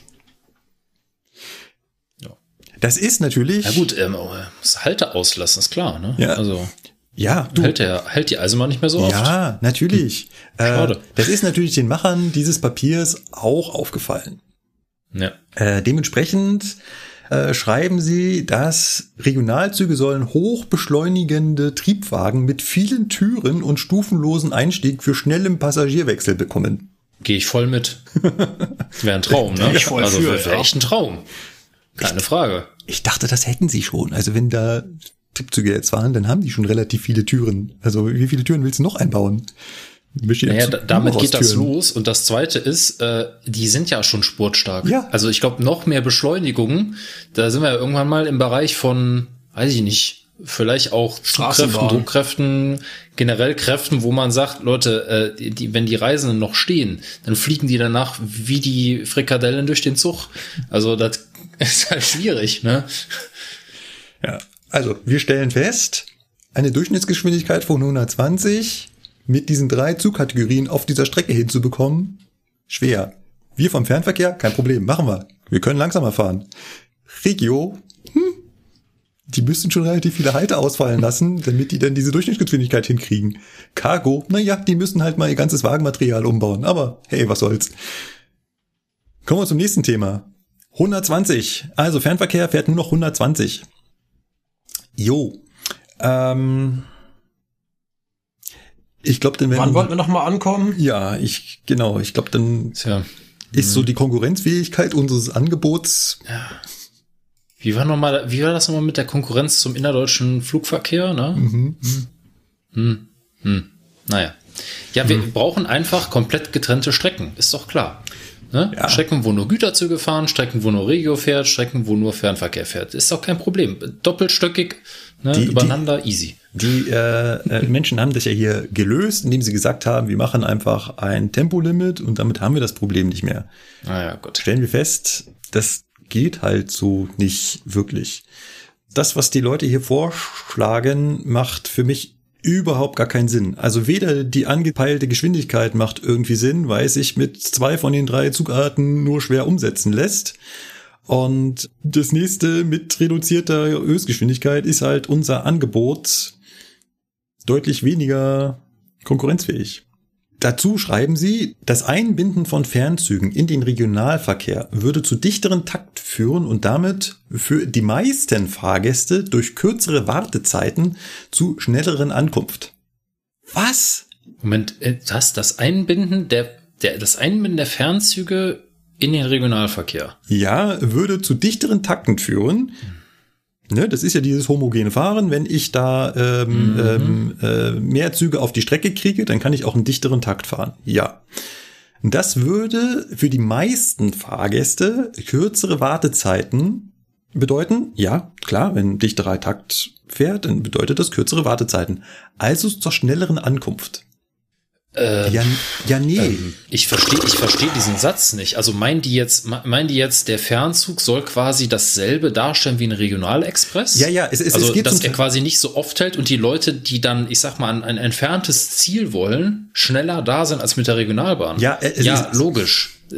Klar, aber das macht der Regionalexpress auch im Vergleich zur Regionalbahn. Sie wollen quasi Also- Fernverkehr und Regio so ein bisschen aneinander angleichen. Also wahrscheinlich wären ihm am liebsten, wenn es dazwischen gar keine Unterschiede mehr geben würde. Das heißt, der Fernverkehr soll häufiger anhalten und dafür der Regionalverkehr weniger. So, und dadurch, dass ich jetzt die Strecke, ja, und dadurch, dass ich jetzt die Strecke stärker auslassen kann, dadurch, dass alle Züge langsamer fahren, kann ich jetzt ein, noch mehr Züge draufbringen und dadurch jetzt einen dichteren Takt ermöglichen. Das heißt, ich kann mehr Züge hinkriegen, die öfter halten. Und dadurch entsteht natürlich eine kürzere Wartezeit. Das setzt aber natürlich voraus, dass die Leute einfach irgendwann irgendwie mal zum Bahnhof gehen und sagen, oh, jetzt wird hier bestimmt irgendwann ein Zug kommen. Ach so, der nächste Zug nach Hannover, der fährt erst in zwei Stunden. Na, da muss ich jetzt natürlich zwei Stunden warten. Ja. Klar, wenn jetzt alle zehn Minuten ein Zug nach Hannover fahren würde, dann würde das für diesen Menschen eine kürzere Ja, Wartezeit ja. bedeuten. Schon klar.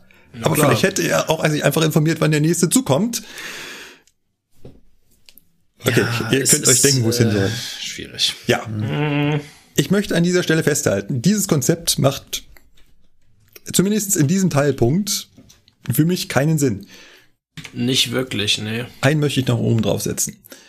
Aber dann ist auch gut, ne? Dann ist auch gut. Aber wir haben ja auch noch was anderes heute vor. Ich habe ja was gelernt. Und zwar höre ich öfter mal den Podcast Methodisch Inkorrekt. Kann ich an dieser Stelle nur empfehlen. Zwei Physiker, die die Welt erklären. Und äh, da habe ich gelernt, dass nur weil man ein Doktor oder ein Professor ist, muss man noch lange nicht Ahnung von allem haben. Ja, gut, das ist erstmal primär so richtig, ne? Ja. Jetzt gucke ich mir die Liste der Leute an, die dieses, ich nenne es mal Pamphlet, unterschrieben haben. Professor Dr. Karl Dieter Bodak, Dr. Axel Friedrich, Professor Dr. Carmen Hass-Klau, Professor Dr. Christian Holz-Rau. Es geht noch weiter. Professor Dr. Ing, Doktor, Doktor, Professor Doktor, Professor Doktor, Professor Dr. Ing, Professor Dr. Ing, Professor Doktor, Professor Doktor, Professor, Doktor, Professor Doktor. Hammer, oder? Also wenn man sowas liest, denkt man sich doch, Viele studierte Menschen. ey, da muss ja die Kompetenz sondergleichen drinstecken. Ach, ja, gut, ey. Ja.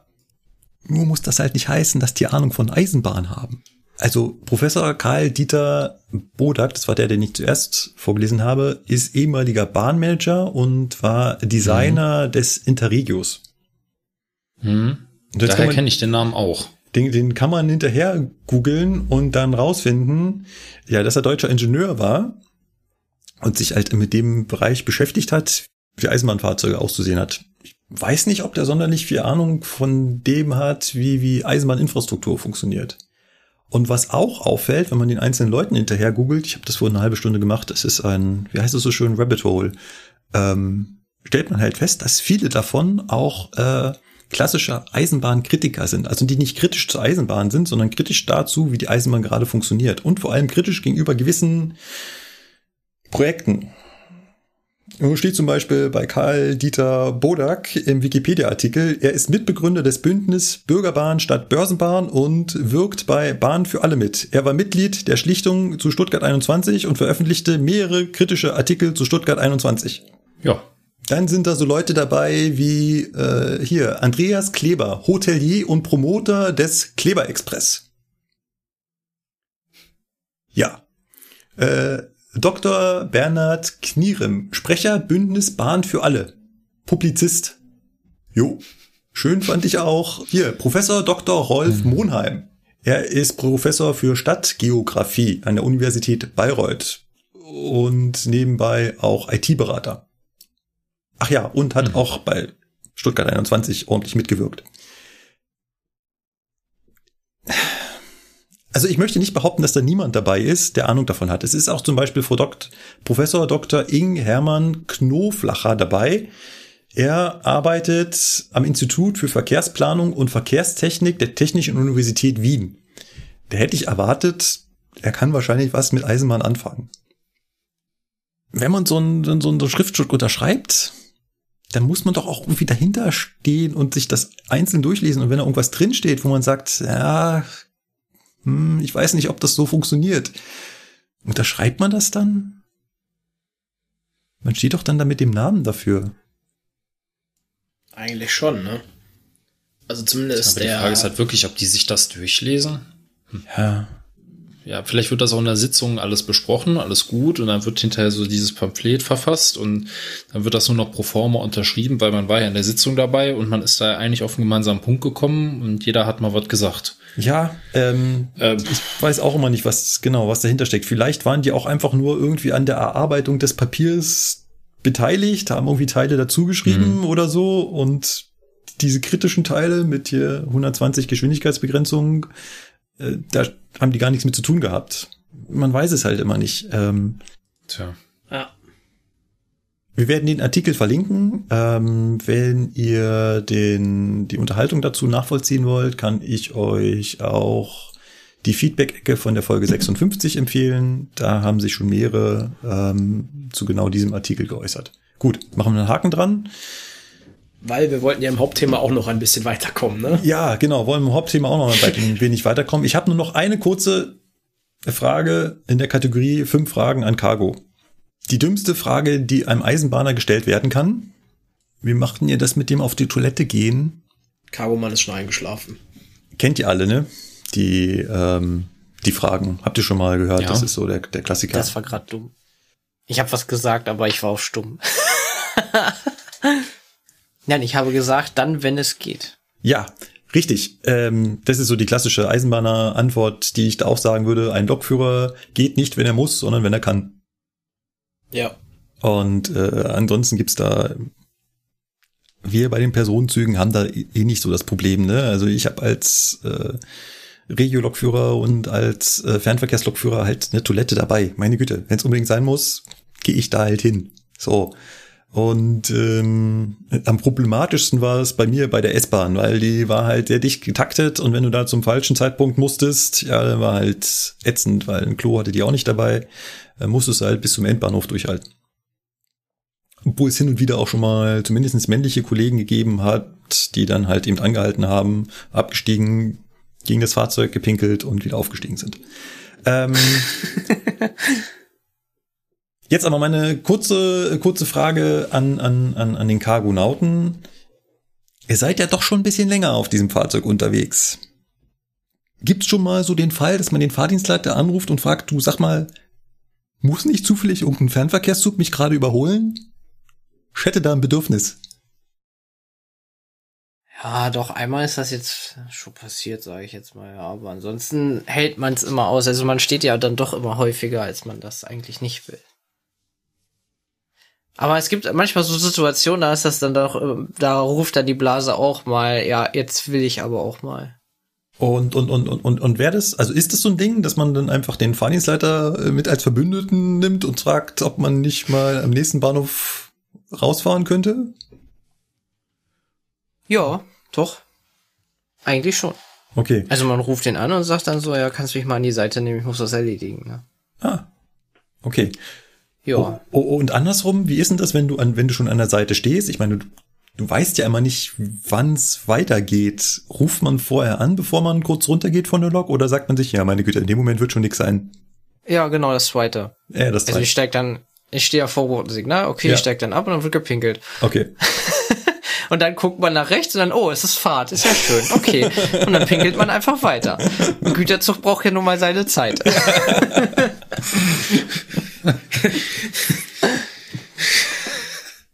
Gut. ja, äh, es, es ist halt so, ne? Was, äh, ja. Und deswegen stehst du immer vor Halt. Ne? Es ist unglaublich. Dann wartest du wieder auf den Cargomann. Furchtbar. Nee, nee, nee. Ja, alles wie immer. Es hat Ja. ja. auch Gründe, warum man an einem Halt steht, wenn man aufläuft, ne? Und dann, ob ich jetzt nun eine Minute lang eher losfahre oder nicht, macht nun keinen Unterschied, wenn ich den Zug dann am nächsten Signal wieder hab, ne? So ungefähr, Ja, weißt du du? betrachtest das Gesamtsystem nicht. Also das Ja, macht schon ich weiß, das aus, sagt man ne? mir öfters, dass ich das große Ganze nicht verstehe, aber das ist was anderes. Ach Immer ja. Gut, Sprüche, ähm, machen wir weiter. Ja, ich glaube, wir waren beim, wo waren wir eigentlich beim letzten Mal? Weil aus dem Fenster gucken stehen geblieben. Wir waren während der Zugfahrt. Genau, stimmt. Wir waren schon so unterwegs, ne? Wir waren schon so unterwegs und ich habe, ähm, während ich so unterwegs war, nochmal über das Thema etwas länger nachgedacht und mir ist so eingefallen, eine Sache haben wir auf jeden Fall noch vergessen. Und zwar haben wir erwähnt, dass natürlich auch ein Fernverkehrszug, auch ein ICE mal ohne AFB losfahren kann. Ich glaube, wir haben uns sehr auf die AFB versteift. Ähm, kann sein, tatsächlich. Ja, also ja, Züge fahren auch ohne AFB. Sehr gut sogar. Sehr gut sogar, ja, manchmal sogar besser. ähm, ich meine, klar, wir haben hier natürlich Hörer, die äh, das, was wir jetzt hier gerade erzählen, wie fährt man einen Zug, natürlich selber anwenden wollen, wenn sie mit ihren Simulatoren unterwegs sind. Und da die Frage, was kann man da noch machen, damit man es realistischer macht? Äh, kleiner Funfact, ach Mensch, die, die Folge wird schon wieder so lang, aber kleiner Funfact, ich habe mir gerade ein, ein, ein Computerspiel in Anführungszeichen geholt, äh, hier Straßenbahnsimulator in München. Und ähm, ja, das Programm gibt halt wenig vor, wie man da so Straßenbahn fährt. Ich kann da halt relativ. Deine Wohnung schon gefunden? Nee, noch haben wir keine Straßenbahn vor der Tür, aber es ist, sind nur. Ach so. Ist ja nicht das ganze Straßenbahnnetz drin. Aber auf jeden Fall kann man halt ähm, da relativ hurtig um die Kurve fahren, ohne dass das Programm irgendwas sagt. Und da frage ich mich halt eben, ja, wie bediene ich denn jetzt dieses, diese, dieses Gerät realistisch, damit ich da so ein bisschen so ein Straßenbahn-Feeling kriege. Und genauso geht das wahrscheinlich äh, auch unseren oder einigen unseren Hörern, die vielleicht hin und wieder da einer der vielen Simulatoren spielen und sich jetzt erhofft, hier Tipps zu hören, wie man das in echt richtig macht. Und ähm, was ich da so einwerfen wollen würde, ist, man fährt immer mit angelegter Bremse los. Also, so sage ich das zumindest auch immer meinen Teilnehmern. Erst Leistung aufschalten, dann Bremse lösen. Da gehe Ja. ich mit. 100 Geh ich Prozent. auch mit. Gibt nichts peinlicheres, als wenn man seinen Zug nicht unter Kontrolle hat und zurückrollt. Ja, ja. Unabhängig davon, ob Türen auf oder zu sind. Ne? Gibt trotzdem einfach nichts peinlicheres. Ne? Mal abgesehen davon, dass du auch wirklich Bad Timing haben könntest und genau mit deinem Zugende vor einem Signal stehen könntest. Und wenn du jetzt zurückrollst, äh, hinten über das Signal rollen würdest, das ist, äh, Ja, es, es gibt tausend Gründe dafür. Ja, es, es sieht allein auch schon für, äh, ich sag mal, Kollegen, Aufsichtsbehörde, Gruppenleiter etc. einfach beschissen aus, wenn die sehen, dass einfach jemand sein Fahrzeug nicht unter, unter Kontrolle hat. Ja. weil wir führen halt nun mal keine Rückwärtsbewegung durch. Fertig, ne? Also, Dankeschön. warum fühlst du dich jetzt angesprochen? Weil ich ab und zu rückwärts rolle. mit, Das ist, Das ist schlecht. gut. Ja, ist halt nicht so gut, ne? Aber und warum? Naja, weil das Berganfahren mit Güterzuglokomotiven und 2000 und mehr Tonnen doch eine sehr große Herausforderung ist. Und man dann manchmal dann doch Leistungsunterschiede falsch einschätzt, könnte man sagen. Also es ist eine Herausforderung. Aber das habe ich beim letzten Mal, glaube ich, schon erzählt. Das hast du erzählt, ähm, dass du gerade beim Berganfahren nicht die AFB hernehmen kannst, weil sie viel zu wenig aufschaltet. Und äh, wenn du es dann selber machst, musst du natürlich das richtige Level wählen zwischen Zug bewegt sich nach vorne, aber gleichzeitig auch nicht zu stark für äh, ich reiß die Kupplung kaputt. und auch nicht zu wenig für, oh, ich roll ja noch rückwärts. Ja, ja. Ich sag mal so, also das hat das Problem haben wir im Personenverkehr nicht. Ne? Und darauf bezog sich ja die Aussage jetzt, weil wie das im Okay. Güterverkehr ist, das ist ja, ist ja klar. Ne? Aber ich sag mal, normalerweise unterscheidet sich da das Regelwerk halt nicht. Ne? Also auch da sind Ja, wir Rückwärtsbewegungen dürfen halt nicht keine Rückwärtsbewegung haben. Ja. Also, ja. Praxis ist wieder so eine Sache. Genau. Ja, sicher, na, äh, klar. Na, also ich, ich sehe das ja auch teilweise beim Regionalverkehr schon mal, ne? Dann es kann ja auch am Fahrzeug liegen, ne? Also äh, Ja. irgendwie, weiß ich nicht, die, Ta- die TAF-Haltebremse beim Regio löst aus, ja, der Kollege schaltet Leistung auf, passiert aber nichts. Ja. Ja. in dem Moment fährt, rollt er schon rückwärts, ja, ohne dass er es vielleicht auch merkt. Das Ja. ist halt so, ne? Das ist übrigens ein schönes Stichwort, was du da gibst. Ich glaube, wir haben vielleicht auch ein wenig Regio äh, vernachlässigt. Regiozüge haben ein bisschen anderes System beim Losfahren. Die meisten Regiozüge haben keine AFB. Dementsprechend auch keine AFB-Haltebremse, die den Zug festhält im Stand. Je nach Triebzug, Fahrzeug muss man, also da sollte ein Komma dazwischen, ne? also je nach Triebzug bzw. Fahrzeug, muss man das Fahrzeug dann selber festhalten. Also mit der Bremse ja, also nicht aus dem Fenster lehnen Ja, danke. und an Ja, der Stange festhalten. Ähm, und Hält sich schon am Oberleitungsmast fest. Genau. Nein! Und ähm, dann beim Losfahren haben viele, also muss man echt, da gibt's halt unterschiedlichste Bauvarianten, ne? Wenn du so ein Dosto hast, dann hat er halt so einen, so einen TAF drauf verbaut. Die TAF-Haltebremse kommt aber erst, wenn du das Türschließen einleitest. Dann kommt die TAF-Haltebremse, total kurios. Und wenn das Schließen dann abgeschlossen ist, dann löst die TAF-Haltebremse wieder. Unabhängig davon, ob du Leistung aufgeschaltet hast oder nicht. Und auch hier gilt natürlich im Prinzip das Motto, erst Leistung aufschalten und dann die Bremse lösen, damit ihr die auf keinen Fall wegrollt. Dann gibt's wiederum Triebzüge, die halten dich automatisch fest. Das heißt, die haben immer eine Haltebremse. Unabhängig davon, ob du Türen freigibst oder sonst irgendwas. Ja, so die Standard-Triebwagen, ne? Genau, hier zum Beispiel, zum Beispiel 423, ähm, die, wenn die stehen bleiben, zack, halten die dich fest. Brauchst du dir überhaupt gar keinen Gedanken darüber zu machen, irgendwo vielleicht mal zurückzurollen. Ist das beim 620, Basti? War, da, war das auch so? Macht er auch, ja. Macht er auch. Sobald ne? du stehst, kommt die Haltebremse. Mhm. Du musstest ja dann dadurch, wenn du die Bremsprobe bei der Wende machen wolltest, immer erstmal über gewisse Handlungen dafür sorgen, dass die Haltebremse weggeht, weil die ja automatisch kommt, sobald die Eisenbahn steht. Okay. Ja. Dann haben wir auch darüber gesprochen, mit welcher Zugkraft fährt man jetzt los. Und haben auch gesagt, bei den meisten Triebzügen macht es überhaupt gar keinen Unterschied, wie man jetzt der Leistung aufschaltet, weil ganz viele haben im Prinzip so ein Anfahrprogramm. Das heißt, unabhängig davon, wie viel Gas du gibst, es kommt nicht sofort die volle Leistung, sondern das Fahrzeug baut halt langsam die Traktion auf. Mhm. Jetzt Ausnahme ICE 4. Ja, Aufnahme ICE 4, das haben wir auch ausgiebig besprochen gehabt. Ähm, dann habe ich den. Sebastian gefragt gehabt, wie fährt er dann zum Beispiel bei der Baureihe 403 los? Und dann meinte er, naja, erstmal so in die Senkrechte stellen, das heißt so irgendwie 50 Prozent Zugkraft geben und dann maximal auf 90 Prozent Zugkraft hochziehen. Mhm.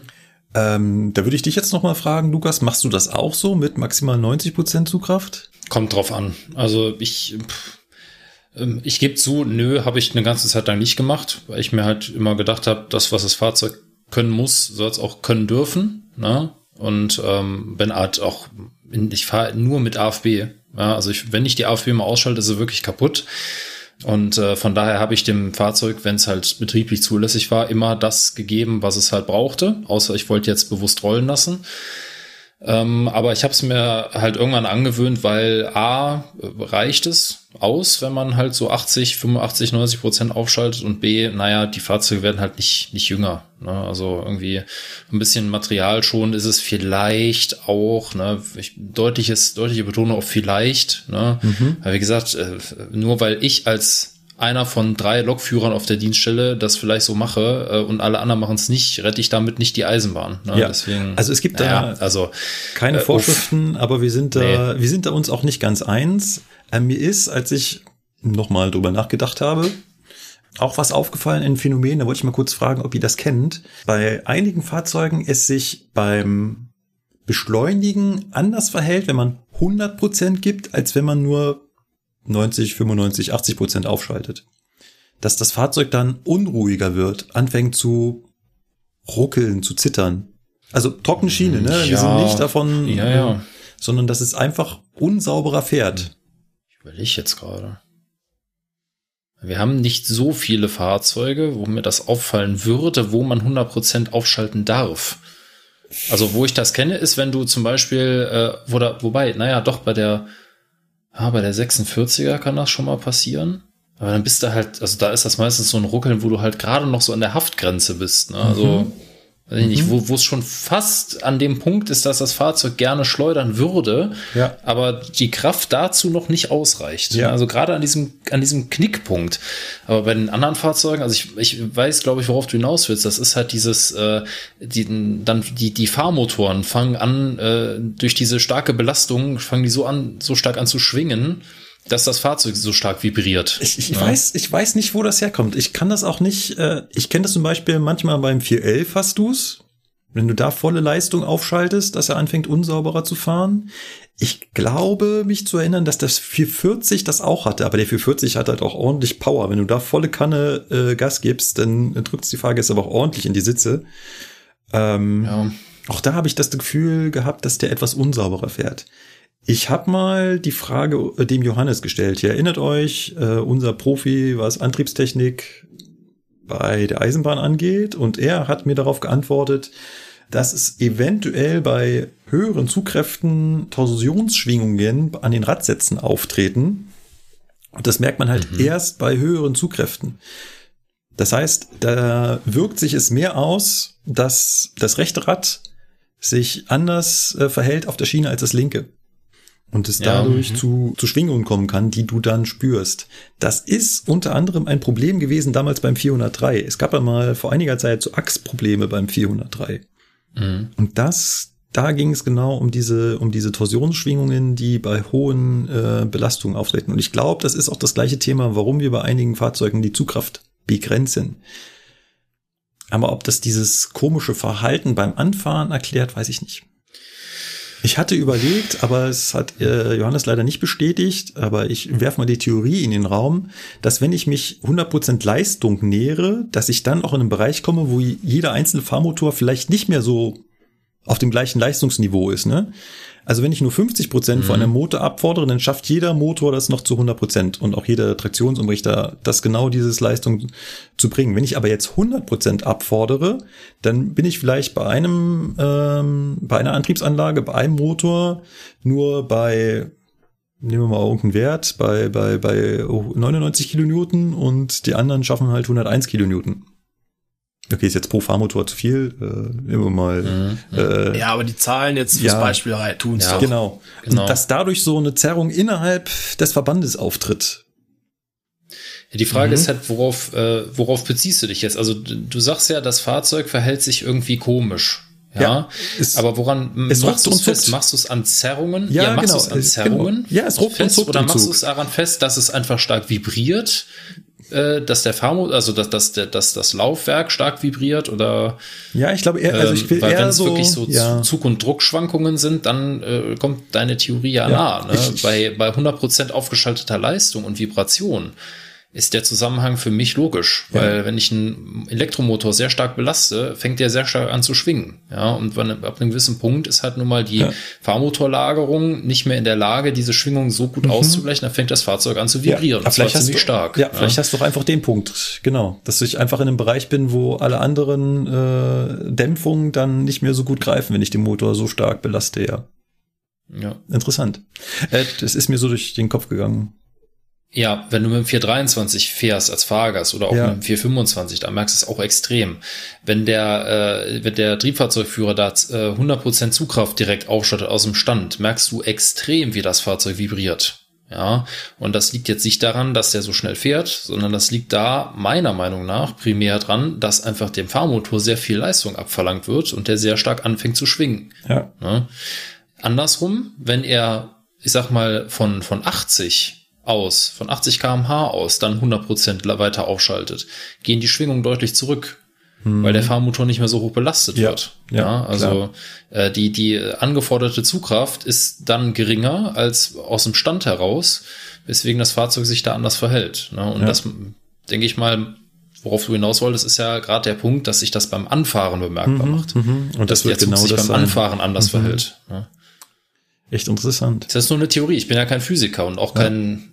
Ne? Vor allem so Fahrzeugingenieur, das ist genau, äh, das ist, ich bin mal gespannt, äh, das ist so ein, so, ein- so ein Punkt, wo ich sage, Leute, die uns zuhören und die selber Lokführer sind oder die womöglich auch Fahrgast sind und das äh, beobachten, schreibt das doch mal in die Kommentare. Wir haben da diverse Feedback-Möglichkeiten, habe ich Genau. gehört. Ähm, ein großes Thema, was ich gerne noch aufmachen wollen würde, wenn es darum geht, was machen wir da vorne, ist natürlich das Bremsen. Ja. Lasst uns das mal bitte noch klären. Jetzt kommt die Frage, wann fangt ihr eigentlich an zu bremsen? Ja, Leute. Ja, das ist, äh, das ist eine Frage, die ich mir selber vor meiner kommt. Karriere gestellt habe. Ja, wann, wann fange ich eigentlich an zu bremsen? Wie, wie äh, bremse ich auf dem, fange ich auf dem Simulator an, äh, einen Bahnsteig anzubremsen? Ja. Ähm, Das ist, das ist, das ist ein echt guter Punkt. Äh, Leute, ich habe mal einen Vorschlag. Wir machen das in Teil 3, das Bremsen. Das ist ja gerade so ein großes Thema. Da, wo du jetzt gerade gesagt hast, wann fange ich eigentlich an mit Bremsen, da können wir uns noch so schön drüber unterhalten, ähm, wie ich da den richtigen Punkt finde, wie stark ich bremse. Dann kommt erstmal noch unser Cargo-Lokführer, der sagt, Ja, das stimmt. Wenn ich das so mache, dann stehe ich ja sonst wo. ja. Ähm, lasst uns das Dann, mal. dann, dann kommt der Intercity-Dosto-Fahrer und sagt, ja, was denn? 160 Bahnsteig-Anfang passt doch. ja. Um Gottes Willen. Oh, das war Das damals passt bei, nicht. bei Regio war das damals richtig krank, wenn ich so drüber nachdenke, wie wir mit dem RE gebremst haben. Alter. Junge, heutzutage Herzinfarkt. alle Stories vom ehemaligen Expressnetz, ne? Mhm, genau, der R1-Fahrer, Leverkusen Mitte. Mhm. Ähm, Den richtigen Punkt für einmal SB anlupfen. genau. Nein, Ah, nein, nee, nein. nein, nein. Also so Äh, macht man das nicht. Ja. Ähm, Nein. Genau. Lass Auf uns darüber mal bitte in der, der dritten Folge zu diesem Thema äh, unterhalten. Ich finde es faszinierend. Äh, Wir müssen mindestens noch eine dritte und eine vierte aufmachen. Wir haben ja noch gar nicht besprochen, wie der Sebastian seine Cargozüge bespannt. Ja, das haben wir ganz weggelassen. Ich, wir Ja. waren jetzt nur bei V3 im Prinzip. Wir waren jetzt Also- nur bei, wir nehmen einen Zug in Betrieb, der quasi schon in Betrieb ist. Ganz am Anfang, genau. Ja, Moment mal, äh, also ich verstehe jetzt die Frage nicht. Machst du was anderes außer V3? Also. Ey, Alter, ne? Jetzt kommen wieder diese V3, ganzen, A3. diese verwöhnten Fernverkehrspiloten, ne? Das ist wieder so Genau. ich wollte ich wollte ich wollte noch mal dieses äh, dieses Klischee so ein bisschen bedienen. Ne? Äh, ja. Du wolltest noch mal ein bisschen reintrollen. Ja. Äh, wir wurden übrigens darauf hingewiesen, wir Ja, sollen wir- die Abkürzungen. Genau, Achso, Genau, wir wurden darauf hingewiesen, wir sollen, wenn wir mit diesen Abkürzungen reden, doch bitte ganz kurz erklären, was ihr damit meint. Aber V3, A3 habt ihr doch letztes Mal schon gemacht. Aber wir haben nicht gesagt, was die Begriffe dieses V3 und A3 und A1 und so. Äh, Ja, vielleicht kann, vielleicht könnt ihr einen Satz dazu sagen. Dann erzähl mal. das V steht für ähm, Teilarbeiten vorbereitender Dienst, ist es, glaube ich, richtig ausgeschrieben. Und das A halt äh, Abschlussarbeit, Teilarbeit, nee, Teilarbeiten beim Abschlussdienst. Und äh, die Zahlen dahinter dienen uns halt sozusagen, in welcher Form wir diese ausführen. War das so ganz kurz? Ja, also in welcher Stufe? Das gibt's in verschiedenen Stufen. Ja, also eins ist immer das, wenn man so möchte, das umfangreichste. Und je niedriger die Zahl wird, desto weniger macht man da in der Regel dann. Nee, die Nee, je höher. höher die Zahl wird anders. Höher. Ja. ja. Genau. Alter. Genau. Je höher die Zahl, umso weniger macht man. Ja, genau. Und es geht So bis vier. macht der Satz Sinn. Ja, genau, bis vier kenne ich es auch. Äh, nee, ich kenne sogar bei, es Nee, gibt fünf gibt es auch. Ah, fünf. Fünf habe ich fünf. auch schon. Bei Regio lange. gab's fünf. Bei Regio gab's fünf. Genau. Und äh, die, die Stufe drei hat halt einen umgangssprachlichen Begriff. Das ist nämlich einfach dieses äh, Übergabegespräch. Ablösen. Ablösen. Genau. Ablösen. Ja. Gut. Gut, dann würde ich sagen, machen wir an unser kurzes Hauptthema von heute, also an das große Hauptthema, an dem wir heute ein bisschen was weiter geknabbert haben, mal wieder einen Haken dran und dann gehen wir mal ins Feedbacken über. Ähm, als erstes Feedback haben wir was vom Daniel. Daniel hat zur Folge 51 geschrieben. Er hat einen Verbesserungsvorschlag für unsere Feedback-Ecke. Und zwar, da wir ja mit dem Feedback ein wenig in Verzug sind, was gar nicht, kann ja gar nicht sein, ähm, würde er sich wünschen, dass wir jedes Mal, wenn wir Feedback zu einem alten Thema vorlesen, ähm, ein wenig mehr Kontext geben damit äh, sich die Hörer dann darauf einstellen können und wissen, worum es geht. Wir versuchen es. Äh, ich finde den Vorschlag gar nicht so schlecht. Ich hatte gehofft, dass wir das jeweils schon machen, ähm, können aber auf jeden Fall darauf achten, dass wir das auch zukünftig äh, einhalten. Zur Folge 51, da scheint gerade das Thema Streik groß zu werden, weil da hat er ein paar Fragen zu. Also zum einen fand er den äh, Zeitpunkt, in dem gestreikt wurde, auch schlecht. Er fand, dass zu Zeiten einer globalen Pandemie wäre das nicht so sinnvoll gewesen. Und auch zum Thema Pandemie würde ihn interessieren, es wurde ja auch für einen Corona-Bonus für die TFs gestreikt. Aber die TFs sind doch eigentlich nicht die im Konzern, die die größten Corona-Auswirkungen hatten. Die waren doch im Endeffekt am wenigsten betroffen, schreibt er. Ja, finde ich auch. Deswegen habe ich vor zwei Wochen meinen gesamten Corona-Bonus an UNICEF gespendet. Wow, nicht schlecht. Respekt. Das Oh, ja. machen, glaube ich, die wenigsten. Ich habe nicht eingesehen, warum ich das kriegen soll. Ich habe mich da nicht äh, mehr angestrengt als oder habe nicht mehr darunter gelitten als alle anderen auch. Dann schreibt er zum äh, Tunnelblick, fragt er, also wir haben, äh, ich muss Kontext herstellen, wir haben ja gesagt, dass unsere äh, Fahrschüler, so möchte ich sie mal nennen, so ein bisschen unter diesem Tunnelblick leiden. Das heißt, wenn sie da vorne sitzen und die ersten Male fahren, dann konzentrieren sie sich nur auf eine Sache und verlieren alles drumherum aus dem Blick, was dann mehr oder weniger als Tunnelblick bezeichnet wird. Und er fragt, ob das vor allem Umschüler oder auch Azubis betrifft. Er könnte sich vorstellen, dass es grundsätzlich einen Unterschied macht, ob jemand noch ganz frisch ist oder ob er schon einige Lebensjahre hinter sich hat. Aber klar, ein Pilot wird sich wahrscheinlich eher schneller auf das Ganze einstellen können als jemand, der äh, aus anderen äh, Bereichen kommt. Äh, ja, da muss ich jetzt mal äh, euch fragen, weil ich hatte bisher relativ wenig Azubis dabei. Ich habe immer nur Quereinsteiger. Wie ist denn das? Ähm, tun sich Azubis bei euch generell leichter oder schwerer, das Fahrzeug dann im Endeffekt so zu bewegen? Leiden sie mehr unter dem Tunnelblick als andere? Äh, Das kann man, glaube ich, so pauschal nicht sagen. Also ich würde mal Nein sagen. Also ich würde behaupten, dass sich äh, da beide Seiten gleich viel tun, weil am Ende des Tages entsteht dieser Tunnelblick ja dadurch, dass man oder dass die halt da sitzen und fahren und halt genau wissen, ich muss auf das reagieren, was jetzt gleich kommt, wie beim Autofahren auch. Ich muss nach vorne gucken. Ne?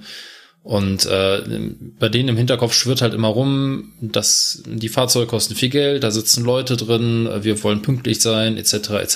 Das ist ja ist ja normal.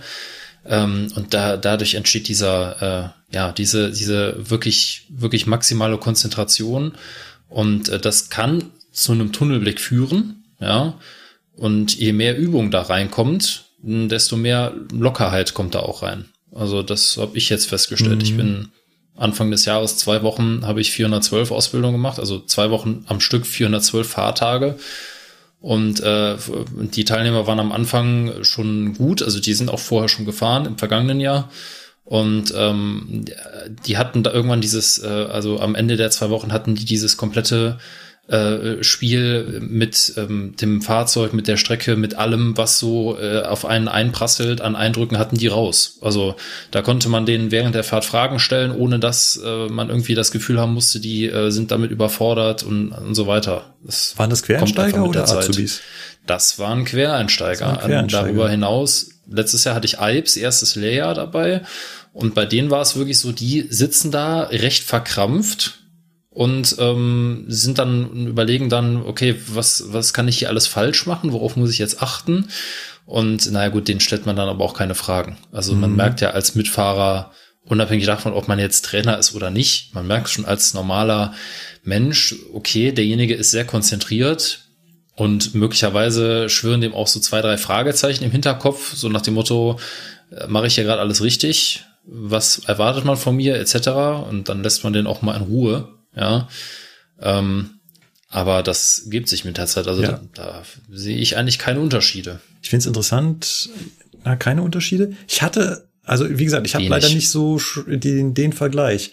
Äh, Mit den Malen, wo ich bisher gefahren bin, habe ich das Gefühl, Azubis gehen etwas unbedarfter an die Sache. Ich habe immer den Eindruck, Quereinsteiger hätten mehr Angst, was falsch zu machen. Und die Azubis sagen sich so, wow, was kostet die Welt? Nee, also, nee, da würde ich äh, widersprechen. So, Okay. also unsere Ja. Azubis jetzt im ersten Layer sind da äh, schon sehr, sehr vernünftig. Die sind auch äh, fit, was das angeht. Die wissen auch, was da auf dem Spiel steht. Und die wissen auch, was sie da machen. Also das ist nicht so, äh, dass die sich da hinsetzen und denken, na, das ist hier wie ein Computerspiel. Ne? Sondern die wissen schon, was, was sie hier bewegen und was sie hier machen dürfen und sollen und, und so weiter. Also die sind auch schon mit dem nötigen Respekt dabei. Und, und das ist auch was, da lege ich auch Wert drauf, weil Mhm, wenn da jemand mhm. kommt, der das komplett auf die leichte Schulter nimmt, Dann muss wieder muss einfangen. ich ja an der Stelle seinen fehlenden Respekt ausgleichen und bin dann in der Anspannungsphase, wo ich hinter ihm stehen muss, weil ich Ja. ja davon ausgehe, dass er völlig unabsichtlich, aber halt völlig leichtfertig einen Fehler macht. Ah ja. Wenn ich mich bei unseren Ipes, erstes Layer, jetzt schon darauf verlassen kann, wenn ich denen was sage oder wenn die irgendwas irgendwie an einen Punkt kommen, wo sie eine Frage haben oder wo sie, wo sie nicht wissen, was sie machen sollen, dann rücken die auch raus damit und gehen nicht so nach dem Motto, äh, was kostet die Welt, da rein und naja, mal schauen, was passiert.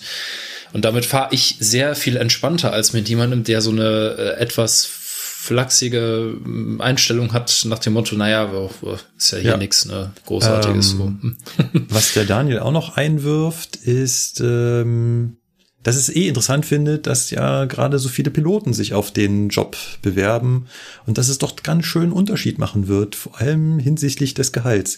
Was lustig ist, weil ich bin gestern mit zwei Piloten den ganzen Tag rumgefahren.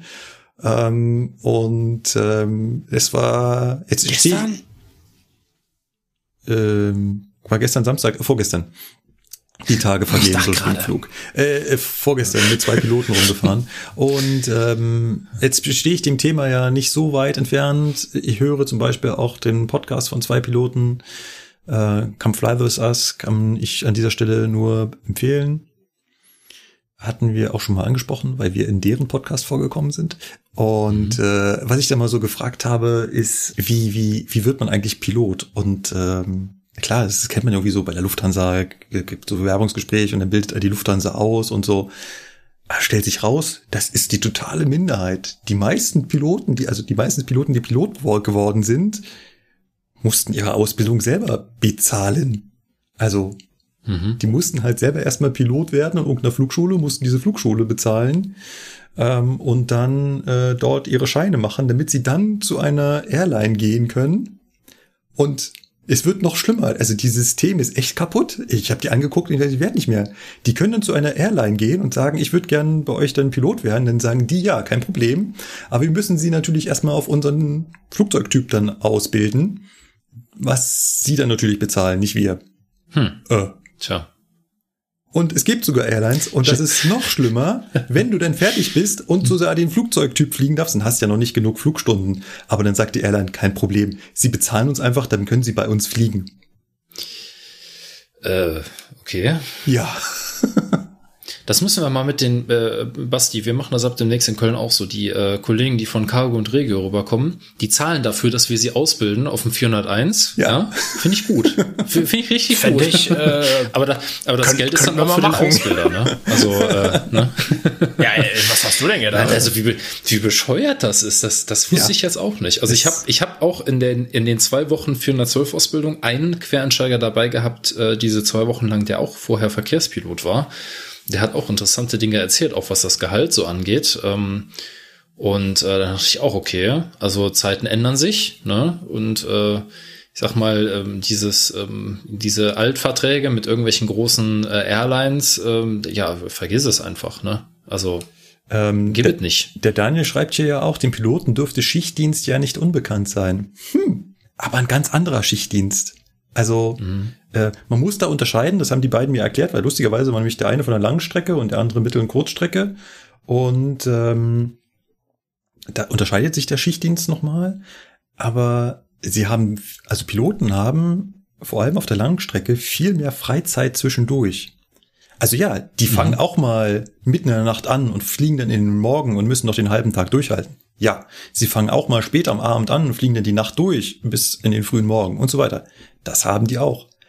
Aber die haben dann danach auch mal eben fünf Tage frei. Und Tja. dieses, diesen wilden Schichtdienst, den wir als Lokführer immer haben, egal wo du arbeitest, ich würde sagen, die kennen die Piloten so nicht. Also nicht durchgängig, ne? Also bei uns ist halt wirklich, äh, um sechs anfangen, um sechs anfangen, einen Tag frei.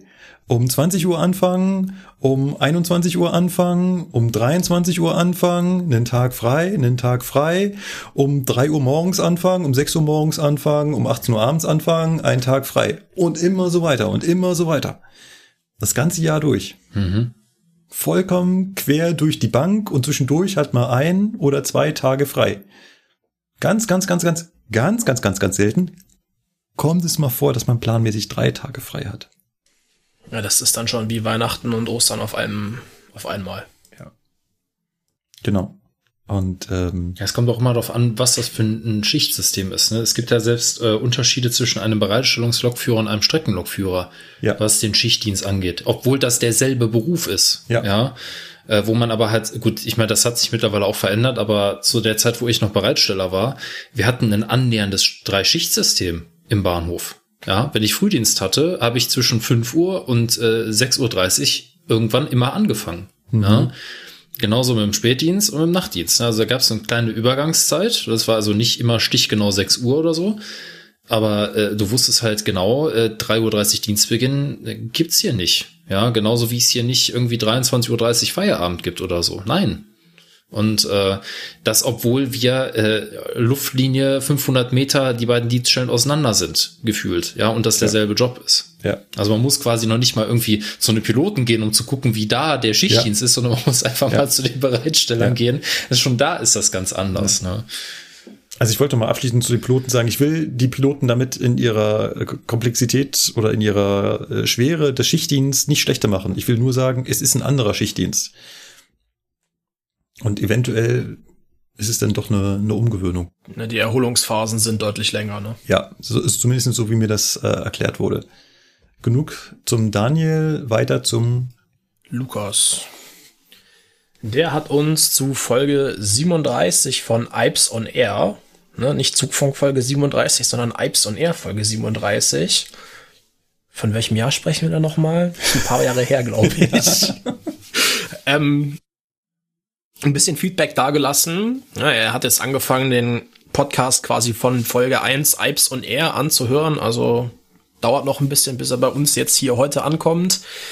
Ja, hat noch mal ein bisschen was zur Bremse dagelassen und noch eine Frage eingeworfen. Und zwar, ob wir vielleicht in Zukunft eine Rubrik aufnehmen könnten, in der wir ehrenamtliche Eisenbahnprojekte vorstellen. Ja, kann man bestimmt mal drüber äh, im Team diskutieren. Mal gucken, vielleicht nehmen wir es ja auf. Na, zumindest ein ehrenamtliches Projekt werden wir auf jeden Fall mal aufnehmen. Seid ihr beide nicht in einem Eisenbahnerverein? Äh, Tatsächlich, ja. Na, wer hat dir das Also denn wir wieder beide- erzählt? Das ist ja Blödsinn. Verdammt, das stimmt, wir sind ja wieder aufgeflogen. Mist. Wie schaffen wir das eigentlich mal? Wir stellen uns echt doof an. Habt ihr eine Dampflok da an dem Verein? Nee, bei uns geht's bei Diesel los. Ah, okay. Ja. Ja, und äh, viele Grüße zurück nach St. Petersburg. Ja, ja genau. Und der Daniel hat uns noch was zu Folge 52 geschrieben. Ähm, also genau gesagt hat er ganz viel geschrieben, aber er fragt nochmal, wie sich die Streiks, die damals scheinbar aktuell waren, auf die Ausbildung auswirken, ob man da was merken würde. Und ich glaube, wir hatten das äh, in der unserer Streikfolge schon mal kurz angerissen und gesagt, tatsächlich sagt selbst die Gewerkschaft selber, dass die Ausbildung selbst nicht bestreikt werden soll. Also sowohl Ausbilder sollen nicht streiken, als auch ähm, die Teilnehmer der Ausbildung sollten nicht streiken. Weil sich damit natürlich die äh, Lokführer selber ins äh, Fleisch schneiden würden und das Leben schwer machen. Das heißt, daraus hätten sie womöglich persönliche Konsequenzen. Wenn sie einfach nur einen Tag nicht auf Arbeit erscheinen, weil sie halt streiken und den Zug nicht fahren können, dann macht es keinen Unterschied. Ne? Dann sind sie halt einfach am nächsten, übernächsten Tag, wenn da halt der Planbetrieb wieder weitergeht, wieder dabei. Tauchen sie aber bei einer Ausbildung nicht auf, haben wir halt das Problem, dass ihnen der Ausbildungstag fehlt. Dann kann er nicht einfach wieder beim nächsten Mal wieder mitmachen, sondern im Prinzip bricht er damit die Ausbildung ab. Und das heißt, die Tage, die er schon da war, sind dann für die Katz. Das ist also gänzlich äh, kontraproduktiv und deswegen, zumindest soweit ich es äh, mitbekommen habe, tauchen die Leute zum Ausbilden auch alle auf. Alle Leute der Querausbildung und Azubis sowieso. Also da kommen, da kommen alle. Und wie gesagt, wir Ausbilder sind auch da. Das Einzige, was wir Ausbilder dann eventuell nicht machen, ist äh, Züge fahren. Ja. Genau. Ähm, er bedankt sich übrigens für die Bundestagsfolge, also Bundestagswahlfolge und hofft, dass wir das in vier Jahren wieder machen. Ich denke, das ist eine Tradition, der werden wir äh, treu bleiben. Wenn es uns in vier Jahren noch gibt, dann machen wir auch wieder eine Bundestagsfolge. Dann hat er noch eine Frage zum München-Nürnberg Express, beziehungsweise zu den neuen Doppelstockwagen, die ja nicht mehr von der 101 gezogen werden, nein, sondern von der 102. er weist nochmal darauf hin, dass das damals ja äh, besondere Intercity-Wagen waren. Tatsächlich waren das besondere Wagen, weil die waren äh, drucksicher. Die hatten also zum Beispiel spezielle Übergänge, War das nicht dieser sagenumwobene SIG-Übergang da? Das müsste der SIG-Übergang gewesen sein, ja. Genau. Damit man halt eben bei hohen Geschwindigkeiten, beziehungsweise bei hohen Begegnungsgeschwindigkeiten im Tunnel ähm, diese Druckwelle im Wagen nicht so merkt.